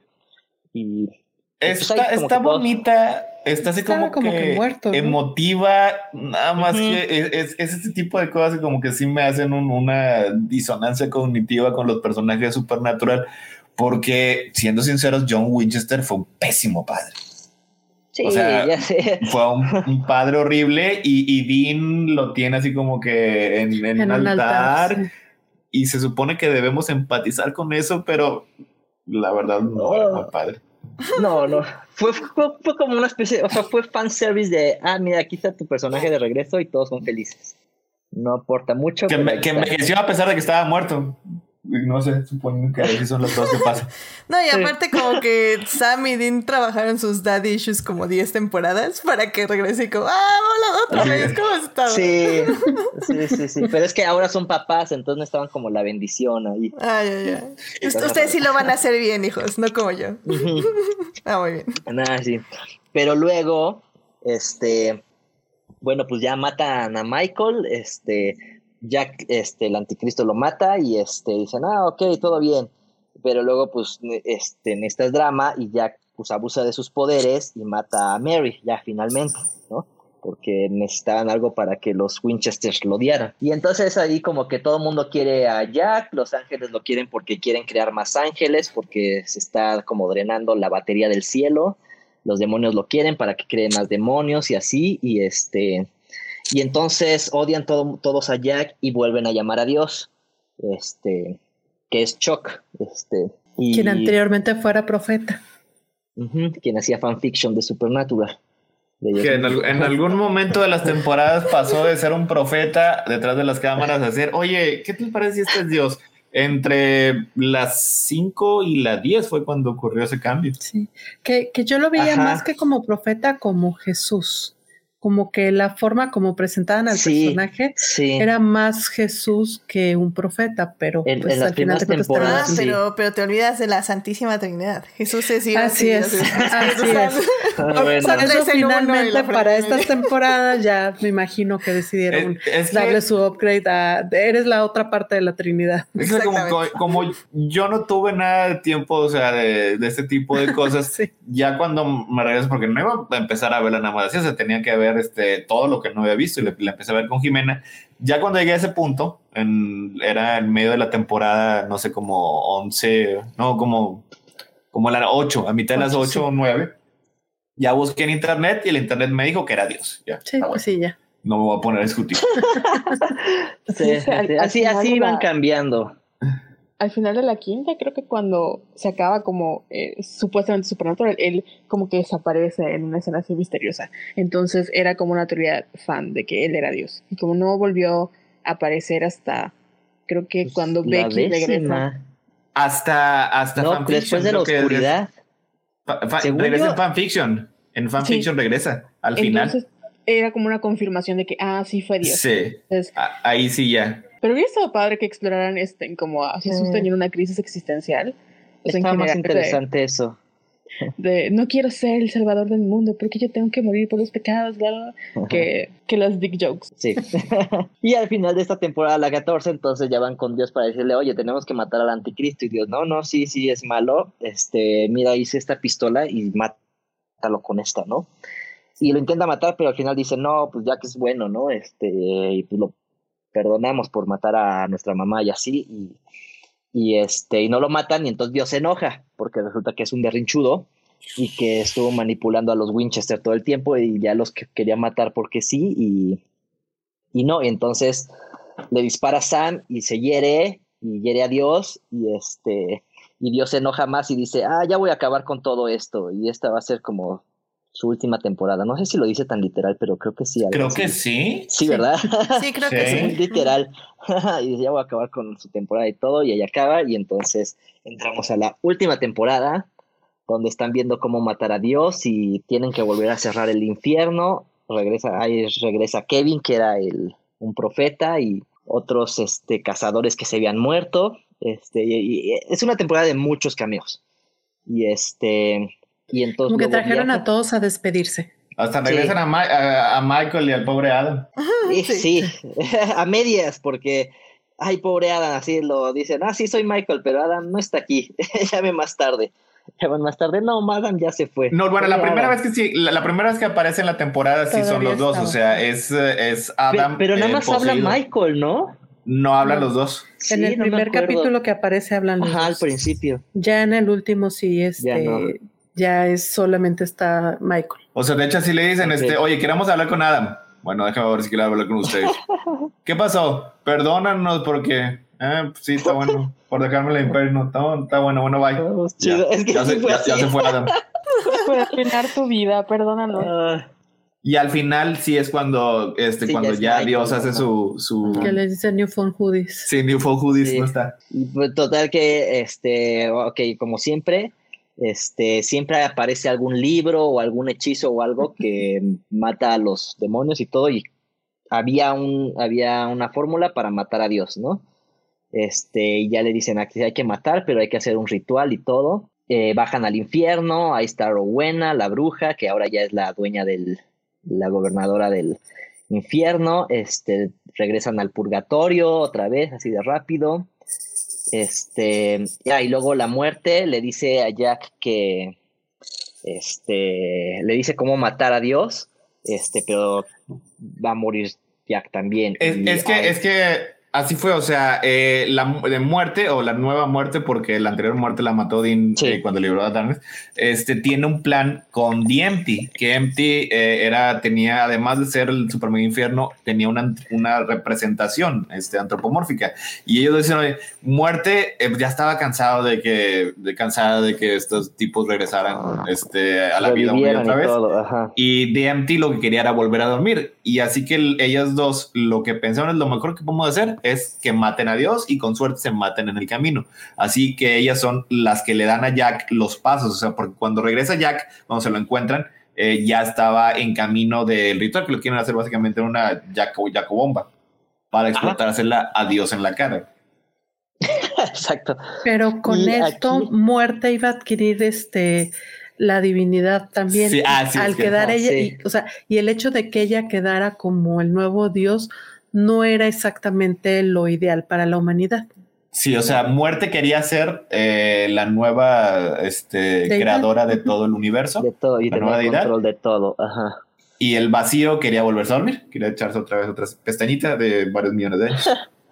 Y bueno, nada más aquí hago un paréntesis de que en esta parte llegó pandemia, se cance- canceló todo y tardaron unos meses más en volver a grabar y creo que se nota porque los siguientes episodios se sienten más vacíos, ¿no? Y bueno, en los siguientes episodios ya es como cuando regresan, es se revela el plan de Billy, la muerte, que sí quería como este ascender eh, y tener más control y odiaba a los Winchesters porque ya hab- habían revivido mucho ellos y habían revivido gente y habían traído gente de, de otros universos, entonces quería como restaurar el mundo como poner orden, ¿no? Y entonces este ahí se dan cuenta y dicen, "No, Jack no puede este no podemos explotar a, a Jack y este ya habían ya habían este capturado a Dios supuestamente con la ayuda de su hermana y de repente los hermanos Winchester, pues como siempre se pelean y es como, no, yo tengo razón, no, tú tienes razón, no yo, y al final somos hermanitos, nos queremos. Y boom, que Dios no quería eso, quería que se mataran entre ellos. Entonces llega Dios y dice, no, mátense ustedes, no, pueden, no pueden seguir vivos. Y este, mandan a Jack al vacío para que explote ahí y se quedan solos los hermanos. Y, ah, no, pero antes de eso es lo de la muerte, ¿no? ¿O es después de Mm, esta parte? lo que pasa es que ahí este, van varias cosas, o sea, Es que por un lado, eh, Dios empezó a destruir todos los este, universos alternos o universos paralelos. Este, mataron a muerte en la pelea en la que estuvieron este, entre que si mataban a Dios o no. Mataron a muerte. eh, Dios se les escapa junto con Amara porque Dios y Amara se fusionaron. Y este, como dicen, este Jack se va al vacío. Entonces ahora ya no tienen nada, no tienen un arma para derrotar a Dios. Dios ahora es mucho más poderoso porque es la conjunción de, de, de los dos divinidades. Pero antes de eso Este, y ya no tienen la ayuda de muerte. eh, lo que pasa es que lo- eh, Billy eh, es con el, sacrifi- el sacrificio eso, del hijo ajá. de Castiel. Ajá, sí, sí, es eso quería este- llegar, ajá. Que Cass le confiesa ahí eh, Ah, su sí. medio amor a Dean y lloran y este... Y Dean dice, Y dice- ahora le va. Ah, ok. Chido. Ah, ok. Ok. Este, y ahí entonces, como Cass es súper feliz y había hecho un pacto con el vacío, este, se lo chupa el vacío y, se, y como Billy estaba ahí, también se la chupa. Y entonces ya queda como el mundo sin... Ajá. Lo que pasa es que ahí ya había traicionado muerte al vacío. O Sí. sea, y el vacío Ajá. ya la traía contra, contra Billy. Pero el vacío no podía nada más aparecer en, el, en, en la realidad física. Tenía que ser llamada, Tenía que ser eh, mediante algún invocada. este, así, o sea, exactamente se necesitaba otro mecanismo. Y ese mecanismo acabó siendo lo que fue este, la, la felicidad de Castiel al declararle su amor a, a Dean y decirle que era una persona maravillosa, que realmente quería a todos y por eso lucharon. Y Dean, ok, chido. Visto. ¿Visto? Horrible. Y entonces ya no hay muerte ni nada y Dios ya este borra a toda la humanidad. Este, no hay nadie más que Dean y Sam y entonces así como que se quedan sin propósito ni nada y de repente empieza a haber unos cambios raros, este Lucifer bueno, regresan como medio los algunos cazadores antes de que desaparezcan todos, pero pues, son los últimos que desaparecen y entonces ya se quedan vacíos. Y luego regresa Lucifer otra vez porque Dios lo, lo revivió y, ah, y, va, acuden a Michael, que, es- este, que se había refugiado en una iglesia, y Michael mata a Lucifer revivido, este, que no tenía mucho que hacer ahí. Eh, y entonces supuestamente hacen un hechizo que, como te digo, de repente apareció en un libro y ese es justo el hechizo para matar, para, este, ¿cómo se dice? Invocar a Dios. Pero Michael los, era los para traiciona. matarlo. Sí, sí Es- era para ese matarlo, hechizo sí era para matarlo. sí era para Nada más. Ah, sí, cierto, sí, no cierto. era un ajá. hechizo real, realmente estaban este, Lo estaban fingiendo. manipulando, ¿no? Ajá. sí. Porque Michael los Era traiciona una trampa. y, y sabían que Michael los iba a traicionar. Siempre fue un lamebotes. y ya entonces Dios los empieza a golpear y supuestamente con cada golpe pues sacaba como energía divina que Jack estaba absorbiendo porque cuando explotó y regresó al vacío y ahí hubo una catarsis y entonces ahora absorbía toda la vida y entonces absorbe todos los poderes de Dios y con ese mismo poder le quita este lo destruye y le quita todo su poder y se queda vivo como humano. Dios, Y y, lo Jack se convierte Dios. en Dios. Y Jack Ajá, se convierte y Jack se convierte en en, un Dios. nuevo dios. Es el de que ya va a traer orden y equilibrio a todo el día. Y ese es el Y final. hay uno, y ahí se acabó. Dice, un- qué bonito final. Ese es el final. Y luego hay un epílogo, el último, último episodio, ya así como despedida total. Dean y Sam siguen con su vida normal, hay monstruos y todo. Este, están cazando vampiros. eh, y Dean se clava una estaca. Este, y se quedan ahí como 20 minutos hablando. Sin no llamar se muere. No llaman- o sea, todo lo que pudo haber hablado Dean, pudieron hablar, haber hablado de emergencias y todo, pero bueno, pues, este, Ya un choro enorme Ya era hasta que Dean muere, ¿no? Y Bueno, ya. pero sí aclaran que estaban en un lugar muy, muy remoto. Sí, Ay, no, pero no no hubiera o sea, alcanzado a llegar a Literal, yo creo que bueno. sí llegaba la ambulancia en los 15 minutos de monólogo. Sí, se echaron un Supongo que nunca lo sabremos. Y, y Dean hablaba muy bien, entonces, o sea, se pudo haber quedado ahí. Es como, no te muevas, hables. Solo el corazón. Hay algo que me enseñaron como 20 temporadas de Grey's Anatomy, es que mientras no saques lo que te está clavando, vas a estar bien. Entonces, Así. no tenía lógica, pudieron haber invocado a mil ocho mil demonios, hacer otro pacto, hubiera vivido muy bien. Sí, pero, Pero, pero Dean ya no quería. sí, y entonces Dean ya, ya, ya como no, que ya. Por eso estaba haciendo tiempo y tiempo y no se moría y no se moría y seguía echando palabras, vomitando palabras y te quiero y te quiero. No, no vayas, no vayas, no vayas, todavía no, todavía no, quédate aquí, quédate aquí, ya, hasta que, pum, murió, ¿no? Y ya se va al Ma- cielo reconstruido de Jack Man tears. Was it that day. Y este y luego viene una escena emotiva este donde Dean toma su impala y Bobby le dice el tiempo aquí pasa diferente, ¿no? Y es el verdadero Bobby y Jit, no es Ah, el, sí. el- el Bobby recalentado del otro universo. Este es el Bobby, este es el Real, Bobby que- real. Que, que todos queremos. Y nada más él porque no alcanzó para más cameos, pero todos están ahí. Ah, pero mencionó a todos, ¿no? Todos están ahí, si caminan un Sí, poquito, ahí está, ahí bueno. está Mari, ahí está este Ajá. comediante viviendo con el comediante ahí, este, su cabaña. Si, si no hubieras tardado tanto tiempo en el speech, tal vez hubieras tenido tiempo de visitarlos, pero no. Entonces vete en tu impala y se va en su impala. Ah, porque el impala Cuando- llega al cielo también.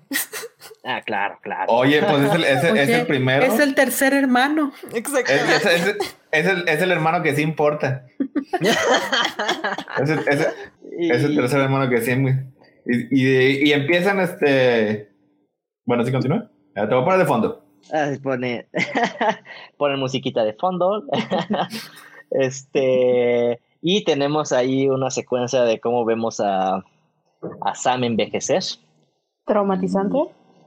Ajá, está, está, está, está como bastante rara. es Con pelucas muy rara. bizarras.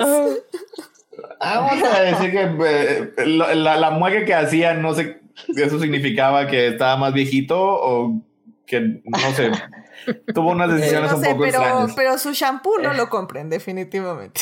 Pero emocional, emocionalmente era lo. Mi teoría es que se veía raro porque un hechicero ahí estaba haciendo cosas raras.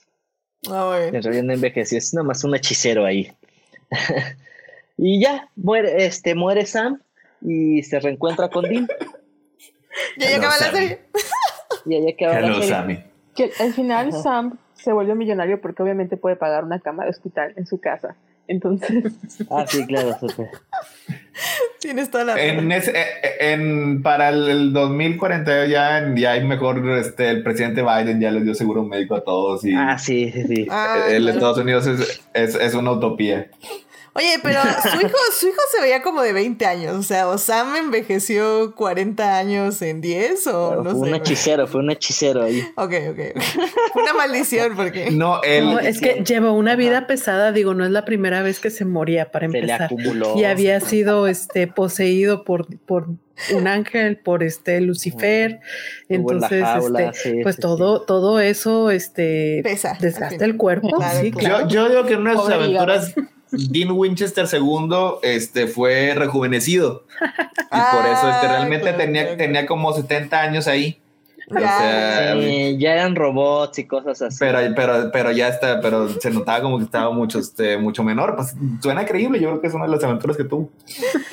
Miren, mira, me parece muy bien. Creo que vamos a detener ya esta sección aquí. Bueno, ya terminamos. Entonces, vamos a la segunda sección. Ay, Dios mío, este programa va a durar mucho. Ok, eh, vamos a la segunda sección ya justo para hablar de lo bueno y lo malo, incluyendo justo este final, ¿por qué no?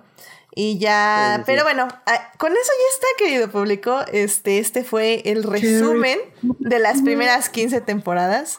Este, ya no necesitan únicas- verla. las Si les, Las únicas que me- Sí, exacto. no, no decía vaya a haber más, pero bueno. ok. Ven al exactamente. revival. Pero bueno, al final del día, si les llamó la atención, pueden checarlas. Como digo, eh, les voy a poner ahí una guía en los enlaces si quieren ver como los arcos nada más. Eh, pero bueno, pues si no les llamó la atención, al menos ya pueden decir, ah, yo sí sé de qué va Supernatural. Y pues Digo, como quiera, bote no las va a ver. O sea, no veo Clone Wars, tampoco va a ver estas, aunque le pasamos todas no las puedo veces. creer que no haya visto Clone Wars. Estoy. Sí. Ok. Pero bueno. Este, pues ese fue el resumen. Como ven, sí es una serie divertida y se escucha muy bien. Todas las temporadas que no vi está, se oyen padrísimas. Pero sé que la realidad es otra. no, no voy a caer en esa trampa.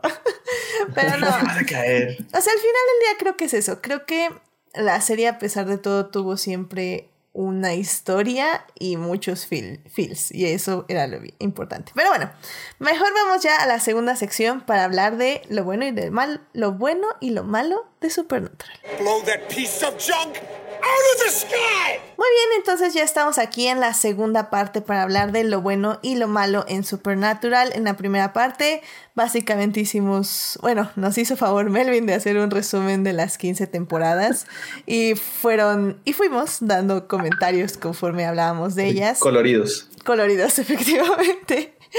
Y, y pues bueno, a ver, eh, a mí me gustaría empezar por Carol. Carol, tú dime algo bueno de Supernatural. Bueno, en mi relación tóxica que aprendí, eh, la verdad yo creo que las primeras cinco, o sea, siempre las voy a defender porque tienen un arco muy bien definido. Y una vez leí, creo que Misha Collins hizo una entrevista donde dijo que el desarrollo de personajes, o sea, empezaba con dos, dos niños y acababan con dos hombres, ¿no? Y podía, y la verdad es que sí creo que tiene como este arco narrativo del camino del héroe muy bien definido. Y pues nada, eso, o sea, ese, como que los sentimientos, los feels, eh, mediáticamente puedo hablar mucho de eso, pero creo que es como para la otra sección, no sé si quieres que yo lo mencione. Pero es de los pocos, de hecho es la única serie que sobrevivió a la caída de la W Networks, fue la, como que la última, y marcó un antes y después de la televisión. O sea, incluso antes de que se estrenara, fue de las primeras series que empezó a cultivar un fandom en internet en los live journals, que ahora pues casi no son tan conocidos. Y a raíz de eso es de las pocas series de, o sea, aunque es una serie muy grande, es como una serie de culto porque no todo el mundo está como tan familiarizado con ella y con la capacidad que tiene como dentro del fandom. Y una de las razones por las que siguió fue porque la gente le daba dinero y Supernatural que representa muchísimo dinero. O sea, llenar un H-Hall en la Comic Con es muy difícil y que siga haciéndolo después de 15 temporadas es más difícil. Y sobre todo que los fans, por eso hay como una relación de amor y odio, porque sí hay una relación muy directa de que, o sea, no es el creador X, o sea, es supernatural. Yo siento que tengo algún control sobre la serie. Entonces, sí a nivel como de media y fandom y así, es una serie muy icónica que muy difícilmente creo que se, volvió, se volvería a repetir. Y le tocó navegar entre estos caminos de, de la tele tradicional al streaming.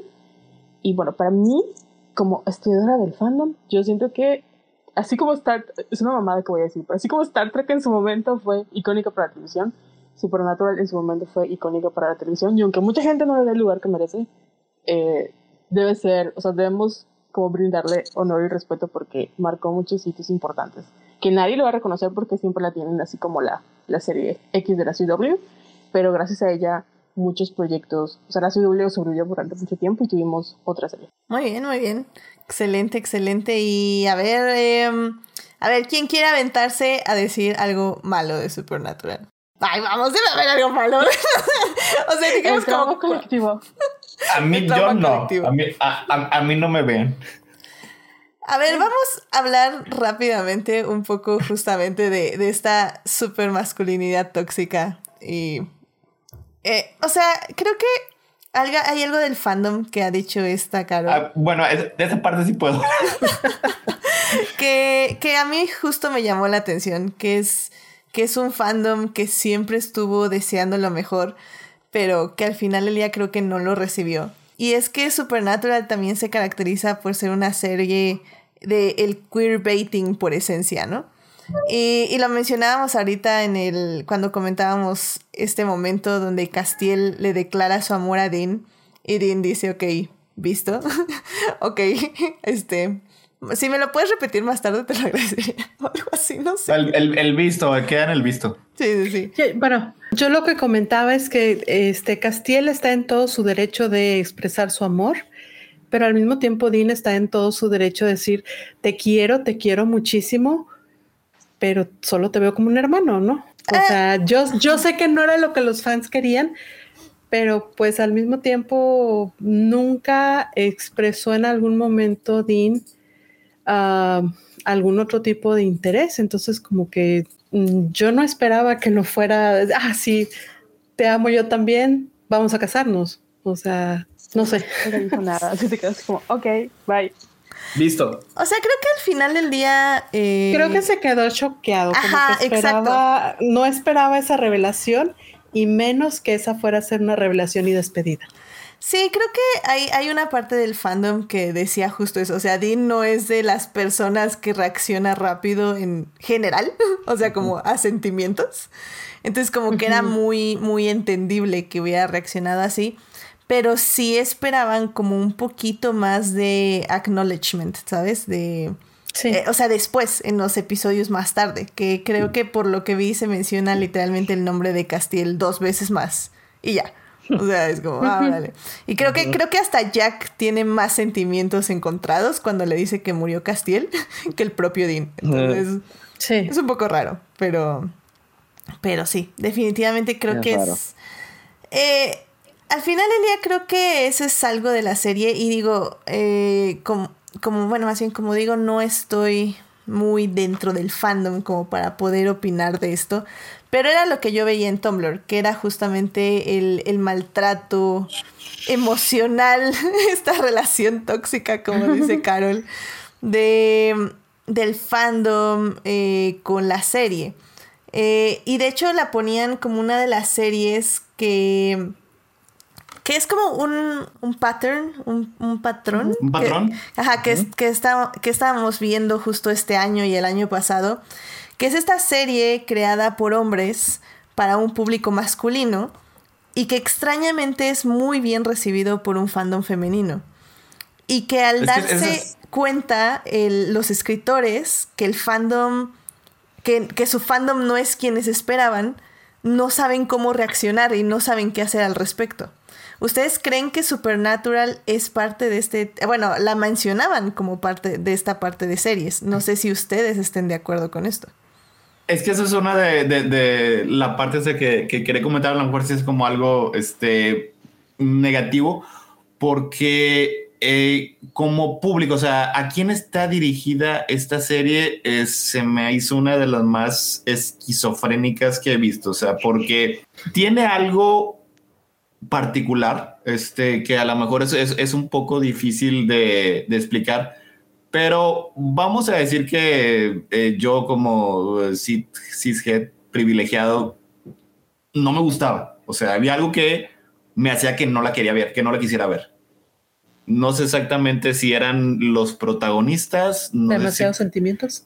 Posiblemente era, era eso, o sea, como que eran, de, eh, sí externamente parecían demasiado sentimentales, pero eso no era el, el, show en sí, o sea, el show, como dijo ahorita Edith, es creado específicamente por hombres para hombres, o sea, estamos hablando de una serie que en el primer capítulo refrigera a dos personajes femeninos. O sea, no nada más uno, sino dos, porque primero necesitaba crearle man pain a, a John Winchester y luego después necesitaban crearle man pain a Sam Winchester.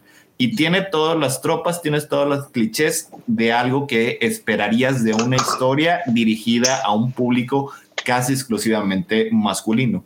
Y la reacción de los realizadores al darse cuenta que los hombres no la veían y las mujeres sí, fue de ser hasta cierto punto crueles. O sea, los, el, en, cuando se trataba al fandom, porque eso es algo que siempre tiene una, una, una, una particularidad muy especial de Supernatural, es que siempre fue bien meta.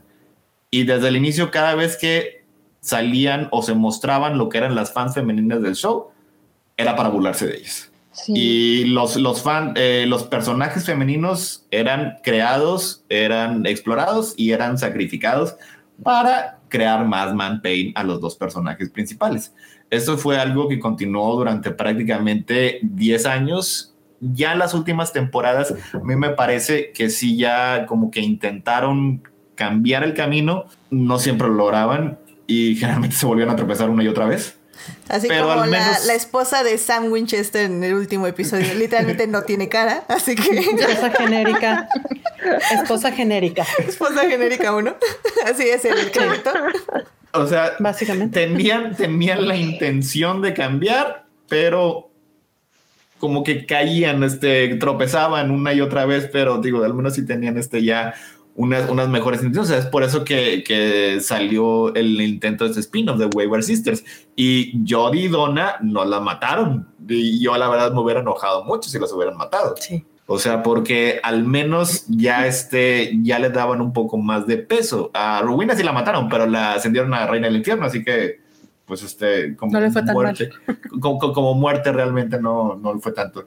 Y eso ha sido algo que tenía bien extraño Supernatural. Fíjense que, o sea, teóricamente los, los, como personas, son del nombre de los productores, sí llegaron a mencionar que la serie fue escrita y creada para un público masculino. Entonces, por eso fue como la sorpresa de que cuando pegó con las mujeres, eh, y por eso dicen como el pequeño show que pudo, porque realmente no esperaban que durara más de tres temporadas. Solo fue un pitch.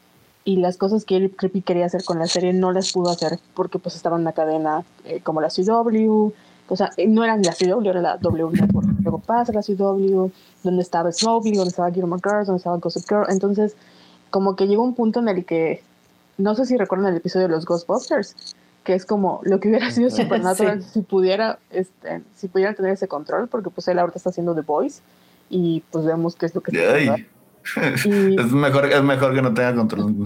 Entonces, no, como que el final al hacer también caso al fandom, porque de eso vivieron, o sea, de eso vivían, siempre, aunque les daban por su parte, y había, había mucho fanservice, y por eso era como esta, este problema del queerbaiting, porque obviamente, así como había, o sea, la, gente de los que ellos privilegiaban, por así decirlo, eran los fans con los que ellos estaban de acuerdo. Y la relación de, de este, o sea, Dean, o sea, Dean, Jensen Ackles como que nunca quiso meterse con, con con Destiel, ¿no? Y en cambio Misha Collins estaba así como, sí, son gays y se aman. Entonces... como... échale, échale gasolina. más gasolina. Entonces como que siempre en las convenciones alimentaban y en los detrás de escena alimentaban y llegó un punto en el que se dieron cuenta de que como que les sobrepasó y ya no les gustó. Y, o sea, obviamente por eso había mucha gente que como que pedía no respeten a los actores porque pues el fandom también se pone intenso y pues están casados, o sea, no, como que no se meten con sus hijos. Y ya al final como para darle ese cierre a Cassie, porque la, vez, la verdad lo maltrataron durante mucho tiempo. Eh, como que nunca le dieron el lugar a Misha Collins como uno de los tres principales. Y al final siempre era como Jensen Ackles y Jared Padalecki. Y los fans de Misha era como de, ¿pero por qué no dan lugar? Y los fans de Jensen y de Jared era, porque no es importante, no es un hermano, es un ángel, es alguien X. Entonces como que siempre hubo ese conflicto. Y yo entiendo por qué pasó, porque no es como que pudieran decir, este, como si al final fueron felices y vivieron juntos. Pero sí fue como un, oye, o sea, fue una, uno de tus personajes que de alguna u otra manera se quedó desde el principio hasta el final.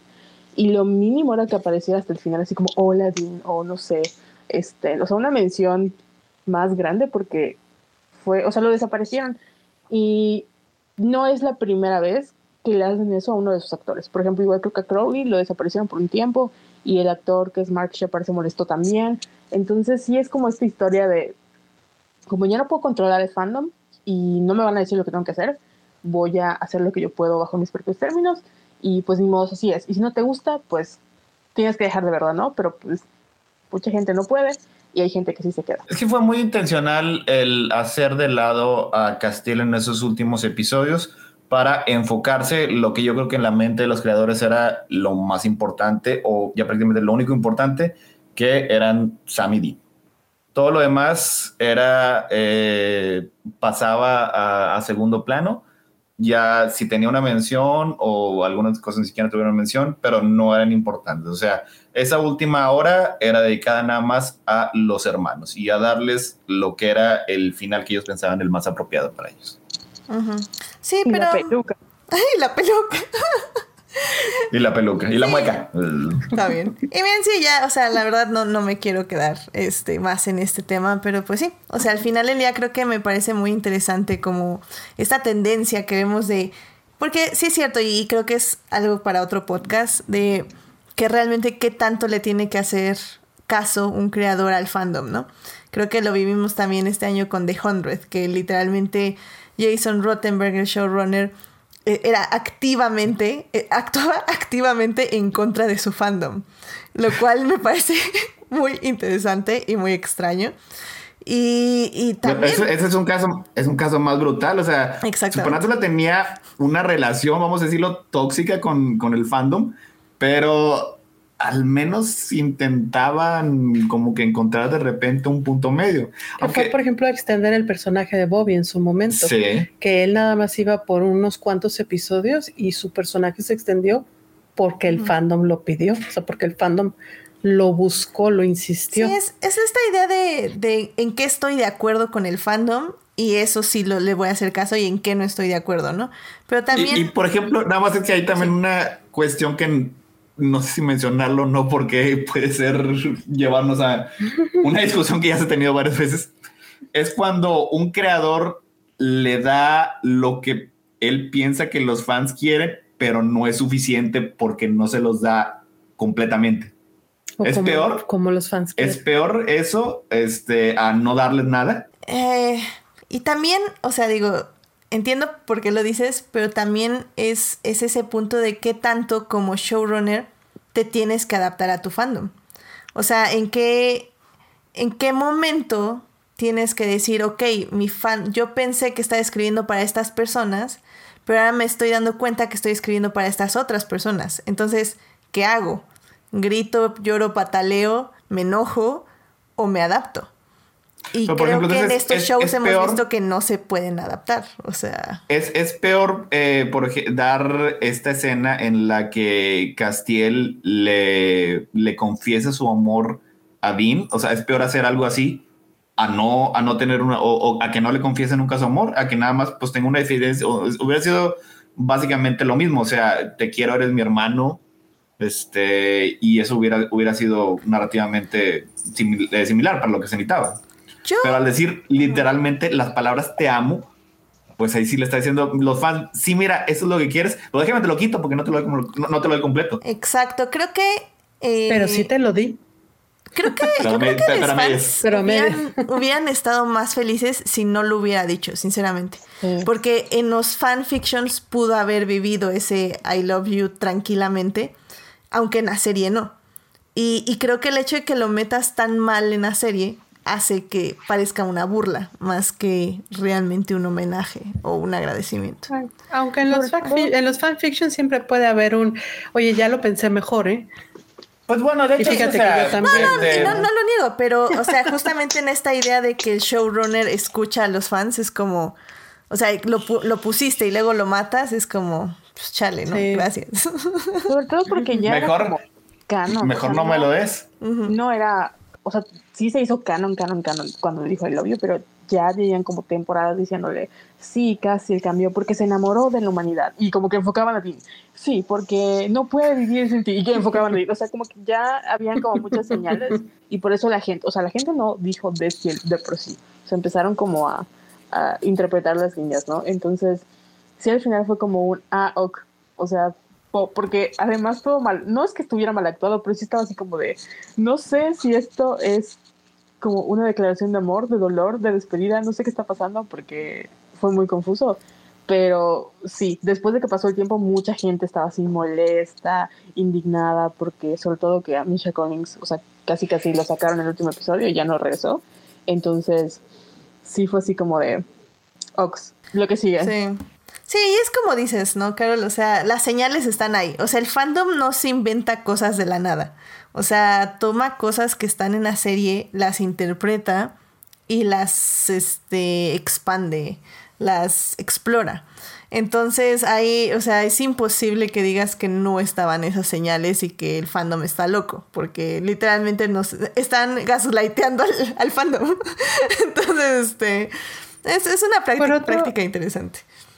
Por otro lado, también considero que, o sea, bueno, también me pongo a pensar qué tan diferente hubiera sido el final en caso de no haber estado en este año la situación de pandemia que hubo o que está ah, pasando. Yo creo que también ya no pudieron grabar igual, ya no pudieron grabar la misma cantidad de personas en el set. Mira, y que, y no, que nos diga Melvin, pero, o sea, al final, ¿qué tanto tiene que, o sea, tu guion no tiene que cambiar tanto? O sea, si ya tienes una historia y no la puedes grabar de la forma que quieras, que quieres, te adaptas, pero conservas la historia. ¿O tú qué dices, Melvin? Según David, bueno, según David Singer, sí dijeron que hicieron todo lo que quieran hacer y este es el final que sí tenían, que sí tenían planeado. Sí, yo no creo que haya cambiado tanto, pero más bien siento que ya venía como que el problema de, de atrás, o sea, creo que ya, o sea, ya se sienten como todos cansados. Sí. ¿Sabes? Es como, o sea, ya los ves como al, grupo de escritores, quién sabe cuántas veces los hayan cambiado, este, pero ya estos, ya esta temporada ya está así como, de por sí como muy de, ya vamos a acabarlo, que yo sí creo que les cayó la pandemia, este, y dijeron, este, ¿la acabamos o nos esperamos, no? A que pase todo esto. Y creo que ya dijeron así de, ya, como salga, vamos a terminarlo. Pero ya este año se cierra todo. Entonces, no creo que, o sea, la idea original está, pero yo creo que sí fue mucho de, pues, entre más resuelvan con diálogos, mejor. Entre menos acciones y menos personajes juntos, mejor. Y, y, y por eso yo creo salieron estas cosas de, ok, el speech largo de Cass que quiso resumir mucho y no decir nada, y luego el speech de Dean al final, ¿no? Que no hizo nada, y la medio batalla contra Dios ahí chiquitita. Y, ya, y digo, de la escena final del puente, este, el, plano Jodorowsky, cámara zoom out, este, o sea, ves un cruz súper chiquitito, ¿no? O sea, yo sí creo que fue así como, vénganse los que puedan y este, y ya, vámonos, vámonos, que esto ya se acabó. Ya fue mucho, ¿sabes? O sea, yo creo que lo que no les gustó del final hubiera estado presente con o sin pandemia. Sí, yo también. Nada más con más gente. ¿Eh? Nada más con más gente. Hubiera habido más gente. Si hubiera habido más gente, este. Y más efectos. Menos material de stock. más peleas. ¿Quién, sabe? Porque. Más acción. Digo, estamos hablando de una serie que se inventó unos, unos Hellhounds que eran invisibles porque obviamente no tenían el dinero para hacerse gay. Ah, sí, cierto. Buenísimo.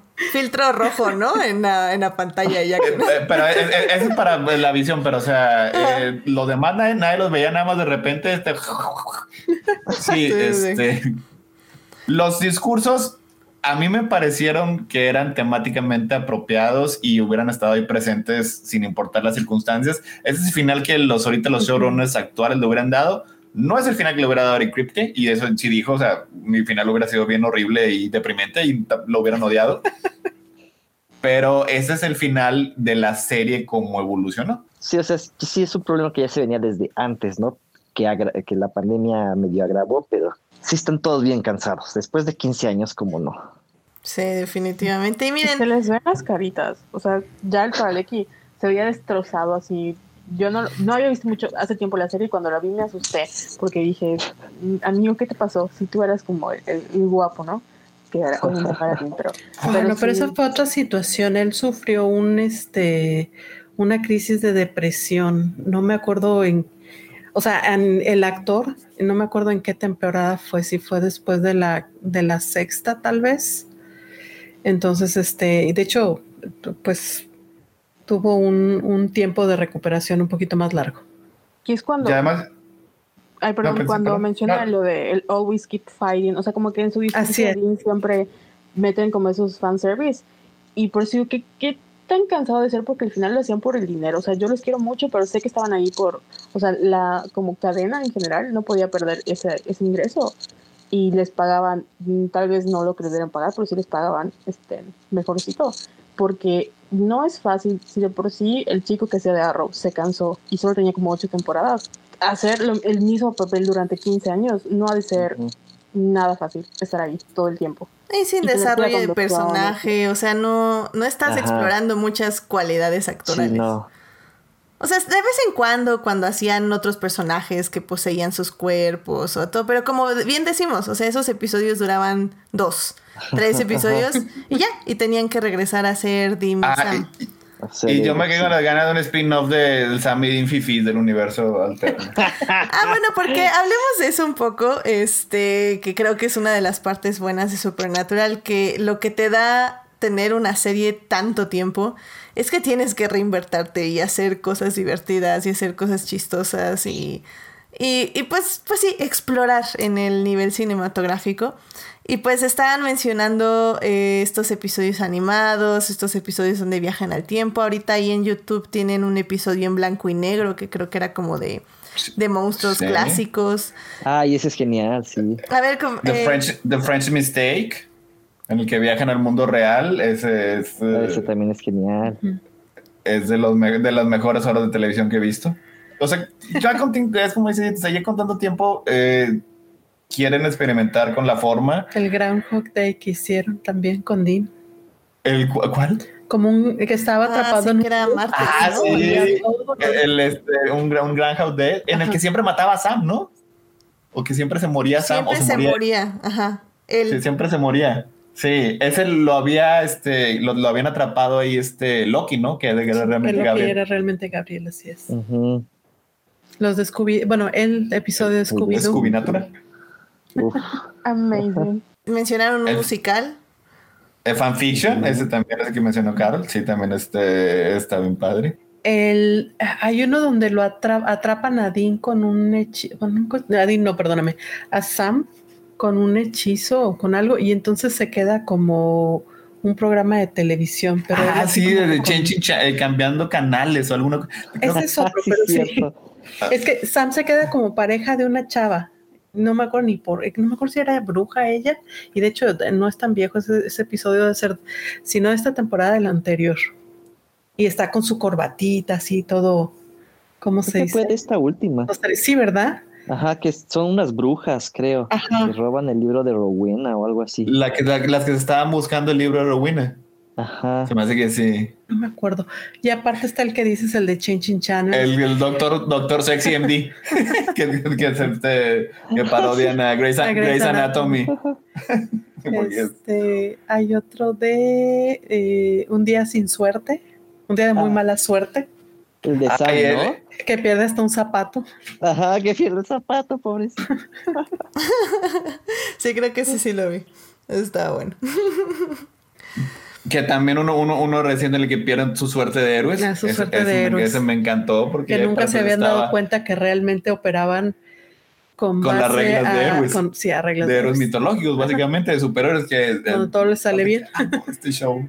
Por eso lo amé durante tanto tiempo. Y, y todos esos son parte de los episodios de relleno, por decirlo de alguna manera, pero son parte de lo que hacía ahora sí que llevadero cuando el arco de temporada era demasiado largo o demasiado confuso o que todavía no tenía un plan muy claro, Inconsistente, de a dónde iba a llegar, este, te alternaban con estos episodios este, tan, mm, tan divertidos, tan alegres, que te hacía continuar.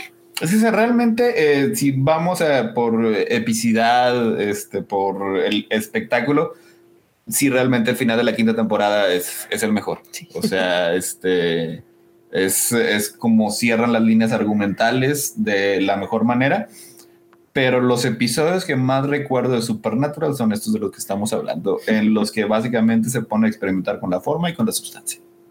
Sí, porque igual había uno que me gustó mucho que era como este un falso documental, que eran creo que vampiros. Y Ah, sí. no sé si eran vampiros o hombres lobo, pero así muy los chiquillos grabando. Y el último, el de Baby, que sí estaba interesante porque era en la parte de que al final El de Baby. también me gustó mucho. Por eso me gustaba mucho Song Song, porque la manera en El la de que Swan Song, sí. el episodio explicando que el auto era como el hogar de los Winchester y donde ellos crecieron y todo. Épico. De lagrimita. Sí, Swanson es, es mejores episodios. muy hermoso. O sea, en sí, narrativamente y cinematográficamente está muy bien grabado. Es un gran final de temporada, definitivamente. Eh, Swanson es el, El final el final de la quinta temporada. de la quinta temporada. Así es. para que lo, lo tengan ahí anotado. Este, pues miren, no sé si quieran mencionar algo más de la serie que les guste y para Yo- yo si no quisiera- ya pasar a la tercera parte como conclusiones y ya sobre el legado, pero sí, eh, adelante Jimena. Yo quisiera mencionar dos cosas, una cosa que me gusta y una cosa que no me gusta. Este, en las cosas que no me gusta, siento que casi todas las escenas de acción son muy repetitivas, son iguales. Siempre empiezan este, con cierta ventaja, Sam pierde la ventaja y termina siendo dominado por el, por este, el malito del día, po- porque siempre son en parejas este, Dean logra vencer al malito del día y luego viene a ayudar a Sam. Y, y siempre es esa dinámica, siempre, siempre, siempre, siempre. O sea, la pelea está coordinada, ya sabes lo que va a pasar. Este, y entre las cosas que me gustan es este, la presentación de toda la mitología que hay detrás de cada monstruo, de cada este, monstruo mitológico en sí o un monstruo clásico. Este, que ya sea que eh, se trajeron su investigación de, de lore de cada, este, de cada raza, de cada criptorraza, de cada especie, o se trajeron la mitología de acuerdo a leyendas. Esas partes me gustaban mucho. Ah, güey, yo nada más este, eh, quiero mencionar lo que a mí me, me hizo realmente amar al show, que creo que ya lo, no sé si lo he hecho aquí o en otras partes, es que para mí ya cuando lo empecé a ver, lo que noté es que era una historia de superhéroes y yo amo y adoro los superhéroes de Marvel y DC y lo noté casi inmediatamente. O sea, estos dos muchachos, para empezar, tienen las, todas las características. Eh, tienen un disfraz, o sea, no me van a decir que esas, esas camisetas de franelas no son distintivas. O sea, eso, eso, eso es un atuendo. Este, tienen superpoderes, aunque se supone que son personas normales, pero son tan normales como Batman, porque son, este, conocen eh, de todo tipo de armas, eh, defensa personal, artes este, oscuras y magia y todo eso. Y yo creo que el punto principal, que lo, hem- lo hemos mencionado, lo mencionamos mucho, creo que es el multiverso, es el concepto de la batalla interminable. O sea, estas dos personas se dedican a salvar gente y no lo pueden evitar. ¿Por qué lo hacen? Porque es un trabajo que se necesita hacer y alguien necesita hacerlo. O sea, y es una, de, es una condición enteramente altruista. Por eso a mí me gustó mucho el, el final. O sea, el final, el, el, el, episodio, el último episodio, a mí me pareció que era justo el final que los dos eh, debían de tener. O sea, Dean nunca iba a tener una vida feliz. Ya se había sacrificado un siete, ocho veces para salvar el universo y a la siguiente temporada este, eh, Sam lo rescataba. Así que estaba destinado a morir en un, en un, este, en un caso de rutina, algo bien banal. Una, este, una estaca que estaba saliendo, un clavo este, que, que, que no alcanzó. mil veces a sus Exactamente. enemigos. Exactamente, o sea, es un trabajo peligroso, un error, un día que estuvo off his game, es lo que lo, lo, lo hizo morir, o sea. Y en cambio Sam, Sam también era exactamente igual de altruista, pero él sí quería una familia, o sea, él sí quería tener algo más de algo más allá de ser cazador. Y el show se lo dio. O sea, esa fue la razón por la que a mí me gustó mucho el final, o sea, porque me parece que le dio a los dos personajes justo lo que necesitaban. Sí, tal vez este debió haber pensado en, en los demás personajes, en Castiel. A Jimena también me decía que muchas cosas dejaron pendientes, y sí es cierto, pero en lo que respecta a Sammy Dean, me dio lo que yo esperaba ver. Qué bonito, llorando. o sea, los Winchester igual tenían como, o sea, lo, lo que llevaba a conectar con ellos es que, o sea, desde que nacieron estaban diseñados para que el mundo los jodiera. Eh, si no era por Dios, era por tenían la sangre, o sea, todo era un plan divino y al final ellos siempre se escogieron, o sea, el uno al otro, ¿no? Eh, no importaba qué monstruo malvado, qué cosa tan épica, ellos siempre tenían que salvarse y siempre tenían que este, defender a la humanidad. Entonces sí era como este filtro de Sam y Dean contra todo lo malo y para salvar el mundo y tampoco que no había nadie que se les agradeciera. Entonces sí era como que no estoy llorando, o sea, mi garganta, perdón. Este, no lo hacían no lo hacían por reconocimiento no lo hacían por la gloria no lo hacían por la fama lo hacían porque alguien necesitaba hacerlo o sea las personas estaban ser salvadas y ellos tenían la capacidad con un gran poder y una gran responsabilidad amén a eso amén a eso muy bien, pues em, vámonos a la tercera y última parte ya de este programa. Que bueno, realmente ya estábamos ahorita haciendo un poco de conclusiones, pero bueno, pues ya para que cierren, cerremos argumentos. Así que vamos a la tercera parte.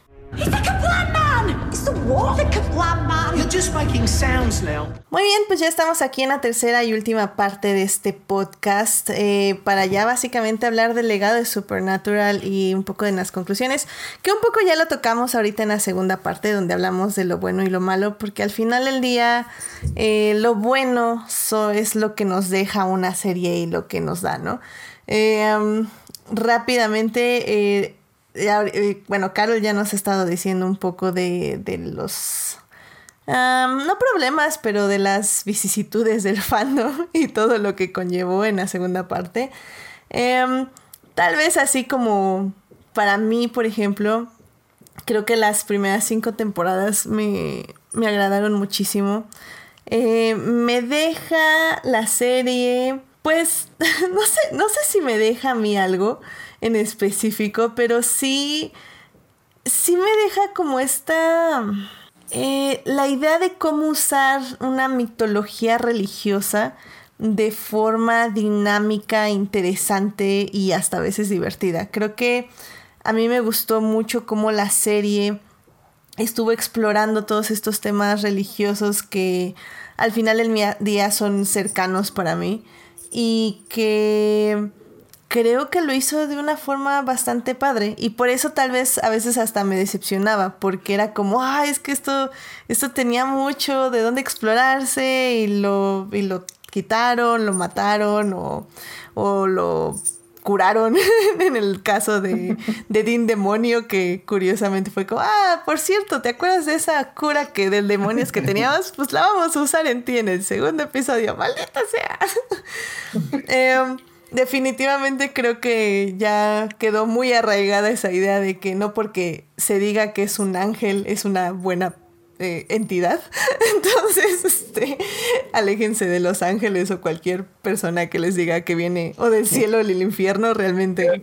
Christopher Walken ya me lo había enseñado hace décadas, pero. Sí, en, Soldados de Dios dice una frase, y no la dice Christopher Walken, se me hace que la dice este Elías Co, no me acuerdo el de, exacto, que dice, si te fijas en las imágenes este, donde salen ángeles, traen armas. Mm. ¿Para qué necesitarían armas? Claro. Si son estos seres de bondad y de luz y de... Eh, o sea, traen armas. Es como que, es lo que se nos queda este, de, Los Ángeles son estas eh, representaciones de arte renacentista que son muy bonitos y, gloria y musculosos y con taparrabos y alitas. Pero lees la Biblia y cuando no es un email de tu ginecobstetra, eh, vienen a pelear. O sea, eh, eh, Dios no los manda cualquier cosa. Sí, sí, sí, creo que, creo que la serie te deja también eso muy claro. Entonces, creo que para mí es eso. O sea, Supernatural para mí deja ese legado donde se puede explorar todos estos temas de una forma dinámica, interesante y justamente buscando lo humano, eh, de dónde vienen estas emociones. Y creo que al final, a pesar de que llegaron, como decíamos, con tropezones, sí el, el mensaje es eso, es este dos hermanos que que a pesar de sus diferencias y de, de que a veces piensan diferente, eh, que al final del día siempre están buscando en protegerse y que tal vez no lo hacen de la mejor manera, pero, pero tratan de defenderse y de, y de buscar el bien del otro. Y si bien no estoy tan como que no me encanta ese final, me parece como muy agridulce y muy triste. Eh, entiendo por qué le gustó a Héctor, pero también entiendo por qué no les gustó a otras personas. Así que, pero bueno. Este, no sé tú, Melvin, si quieras como decir como tu conclusión o algo que quieras agregar del legado de, de la serie que te deja.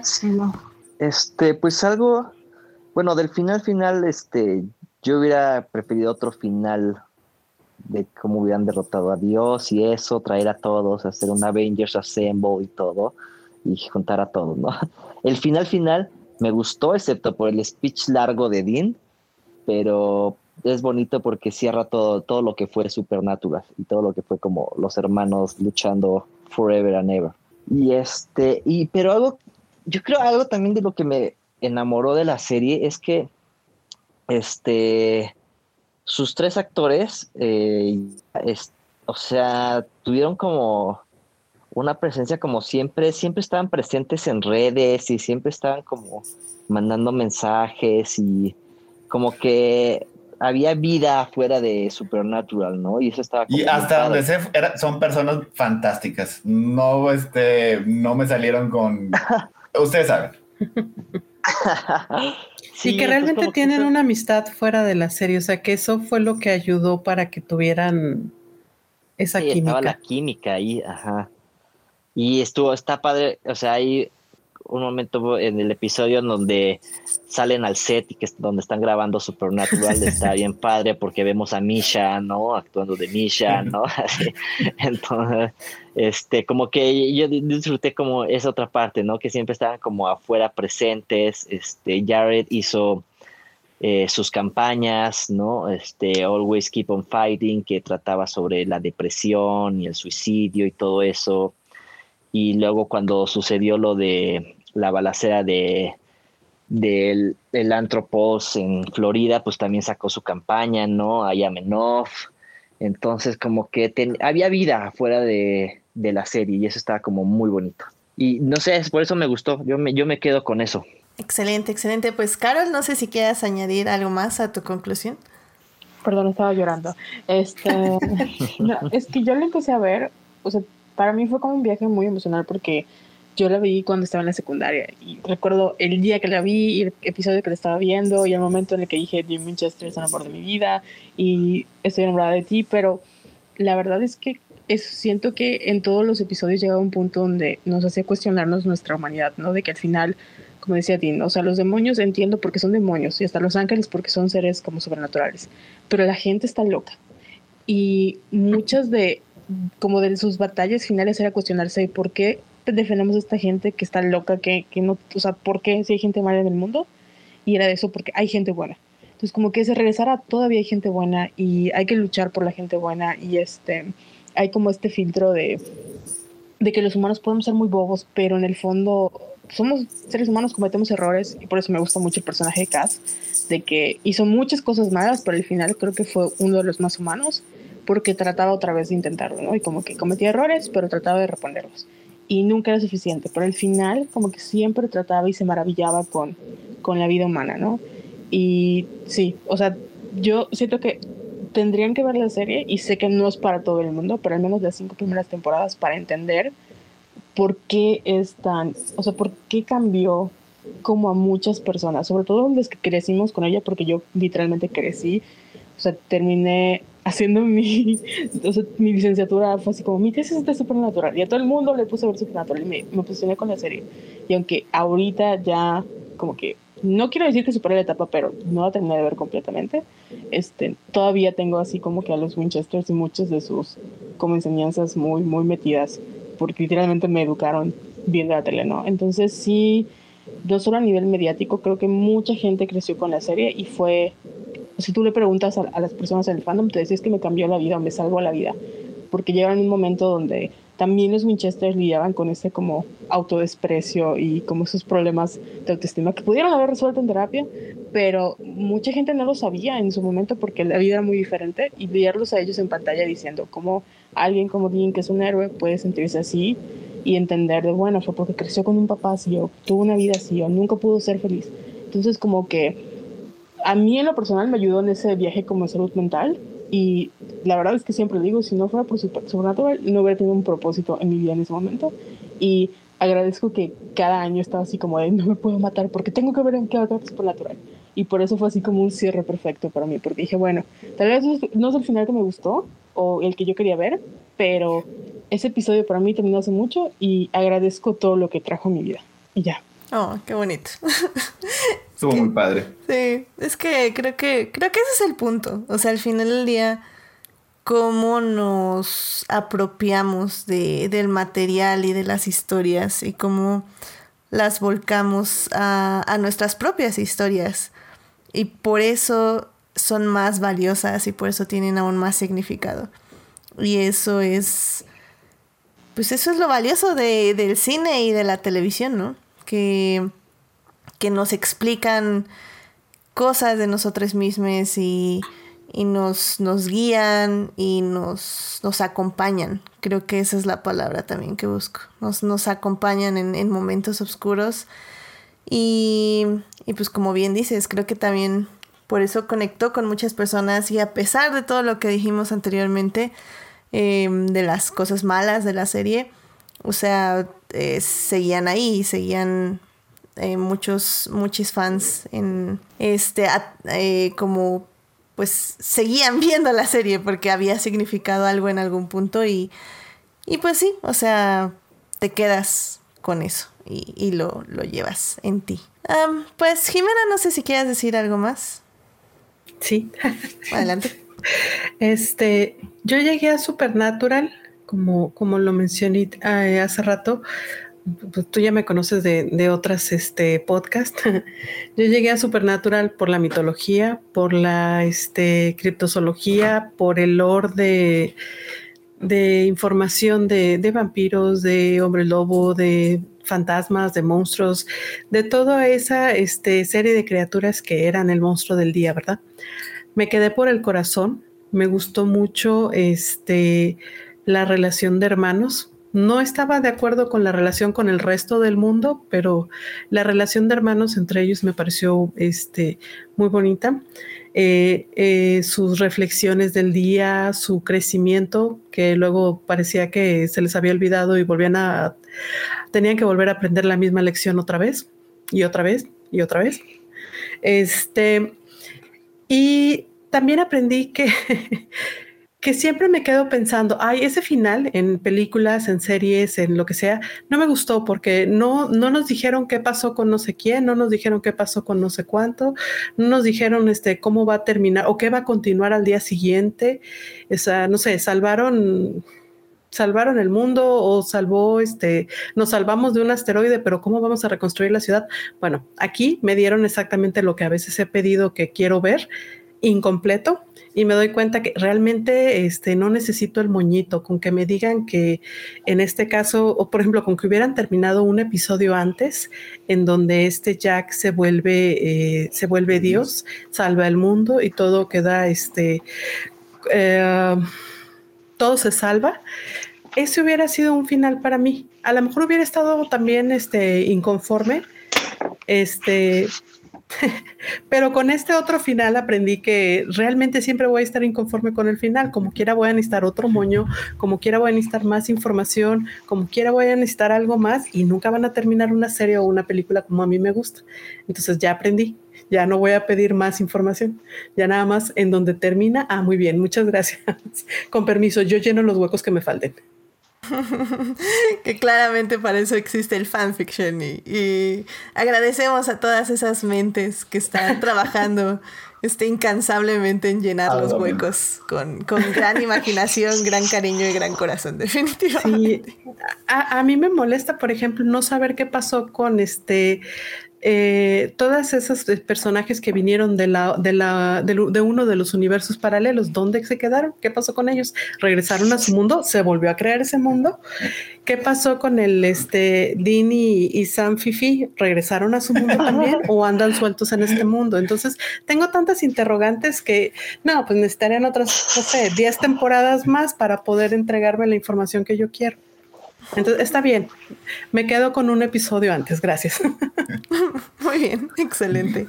Y pues finalmente, Héctor, no sé si quieras concluir algo más. Eh, bueno, sí, lo que a mí me deja Supernatural es una historia que me dio las cosas que me gustan. Me gustan las historias sobre valor, sobre heroísmo, sobre hermandad, sobre resiliencia, sobre este esa, esa cualidad, cualidad heroica que te hace levantarte en las mañanas y decir, voy a arriesgar mi vida por personas que no conozco y jamás voy a conocer.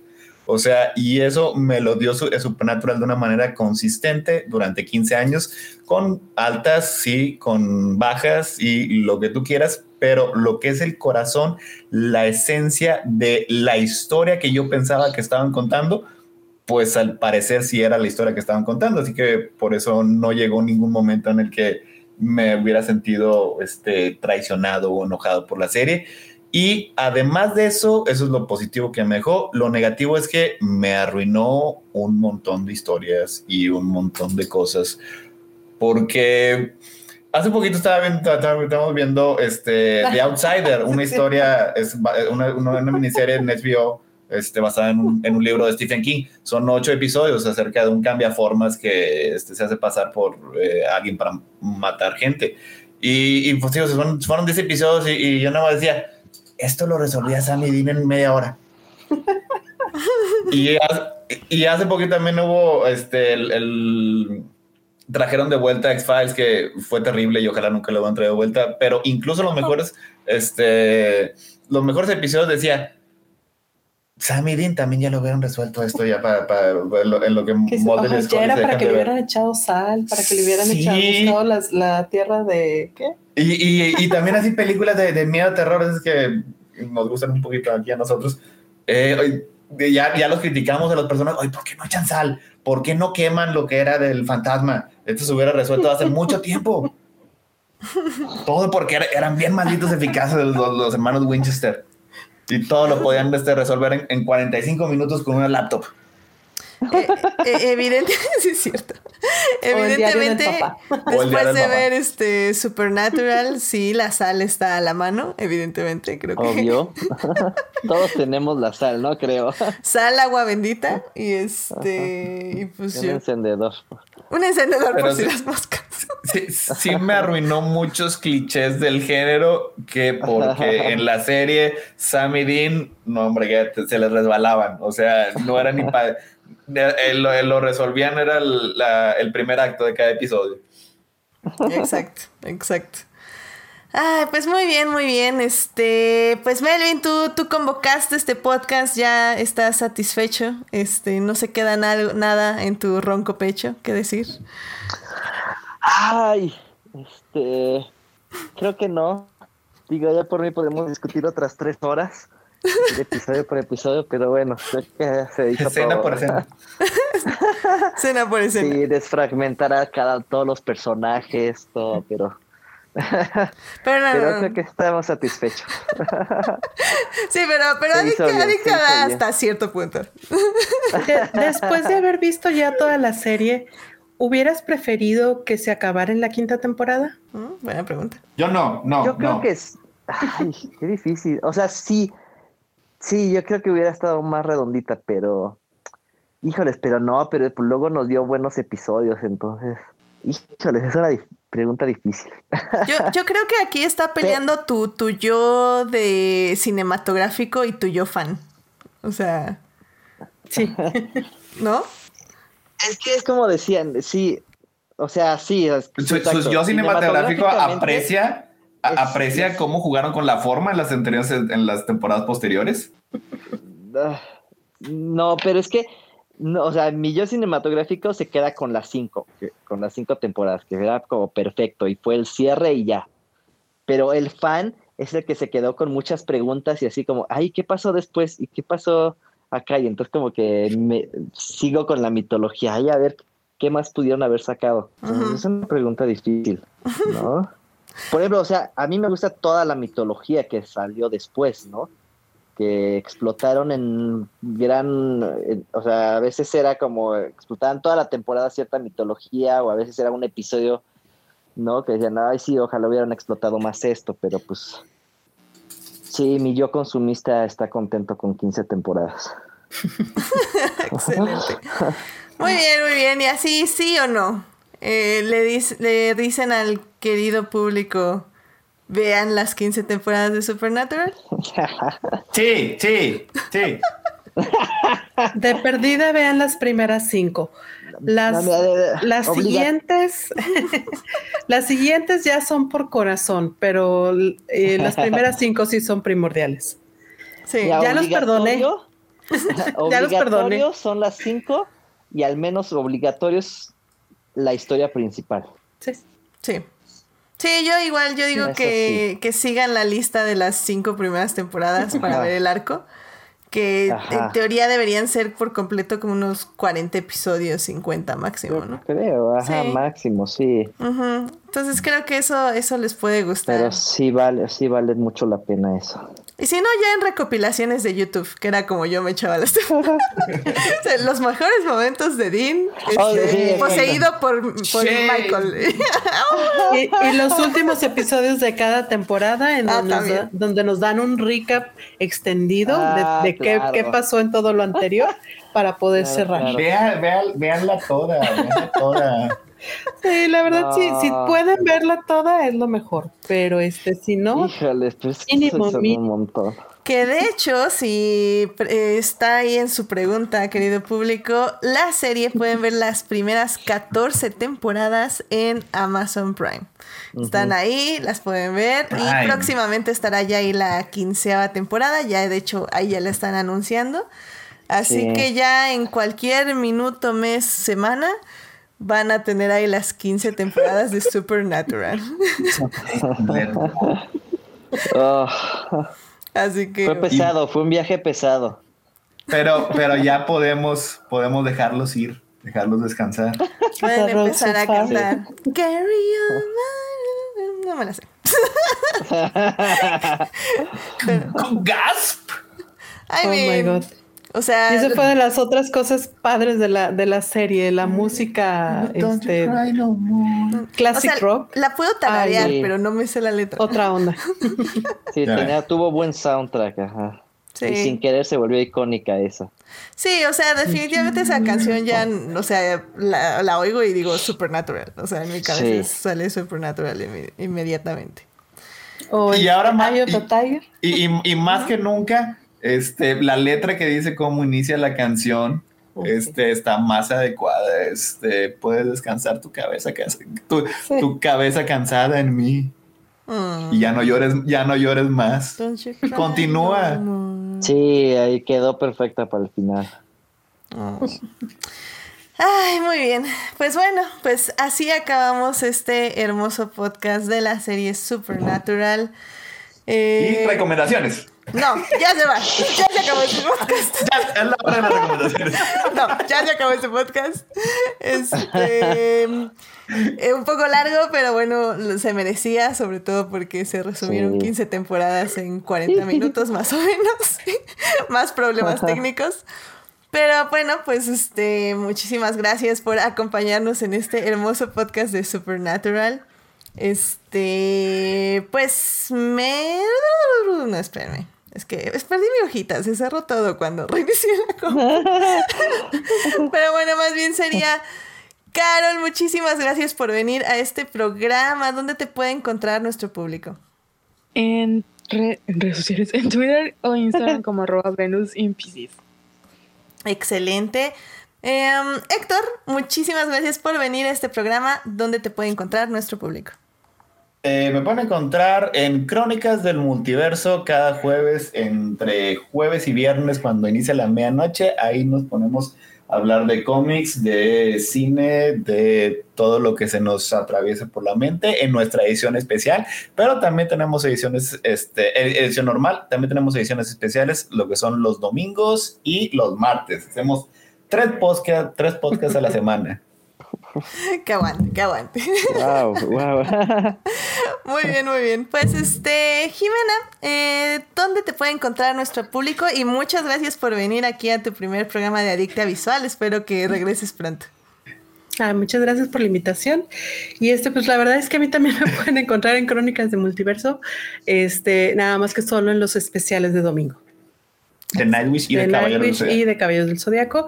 Y también en la página de Facebook de Crónicas del Multiverso, también ahí medio estoy lurqueando. Este, y compartiendo memes. Y compartiendo memes de vez en cuando.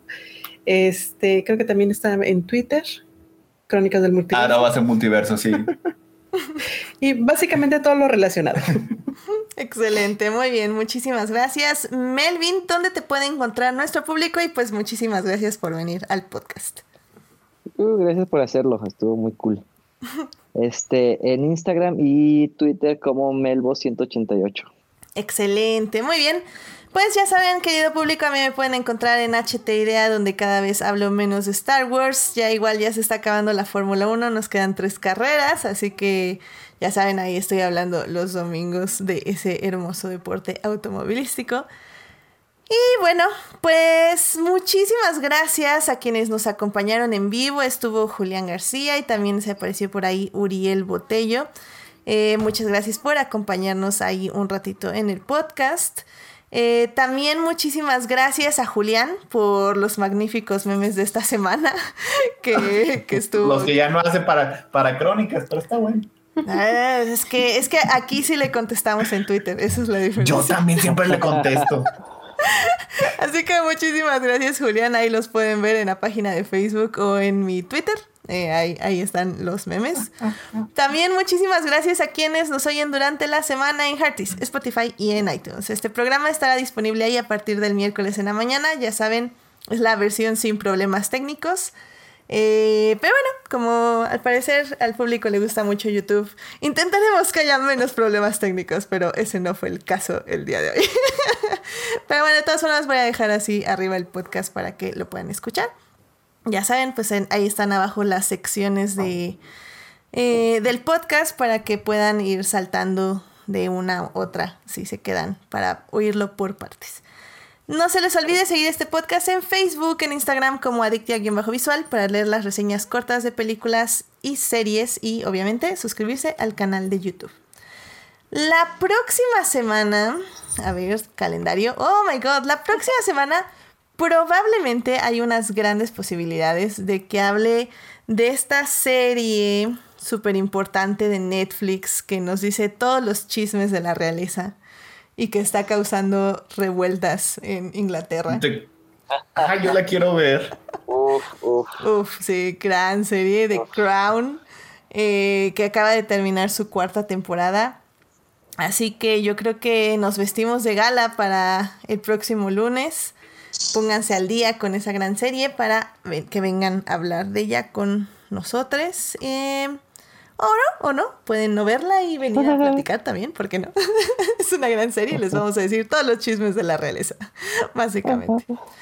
Y bueno, pues eso es todo por el día de hoy. Eh, muchas gracias por escucharnos, que tengan una linda semana, cuídense mucho, si salen use bocas y si pueden evitarlo, no salgan de casa, eh, sobre todo en estas épocas que va a ser complicado y que ahorita se está poniendo estamos regresando otra vez a la zona roja, aunque, mm, aunque mm, sea naranja oscuro, pero ya es rojo básicamente.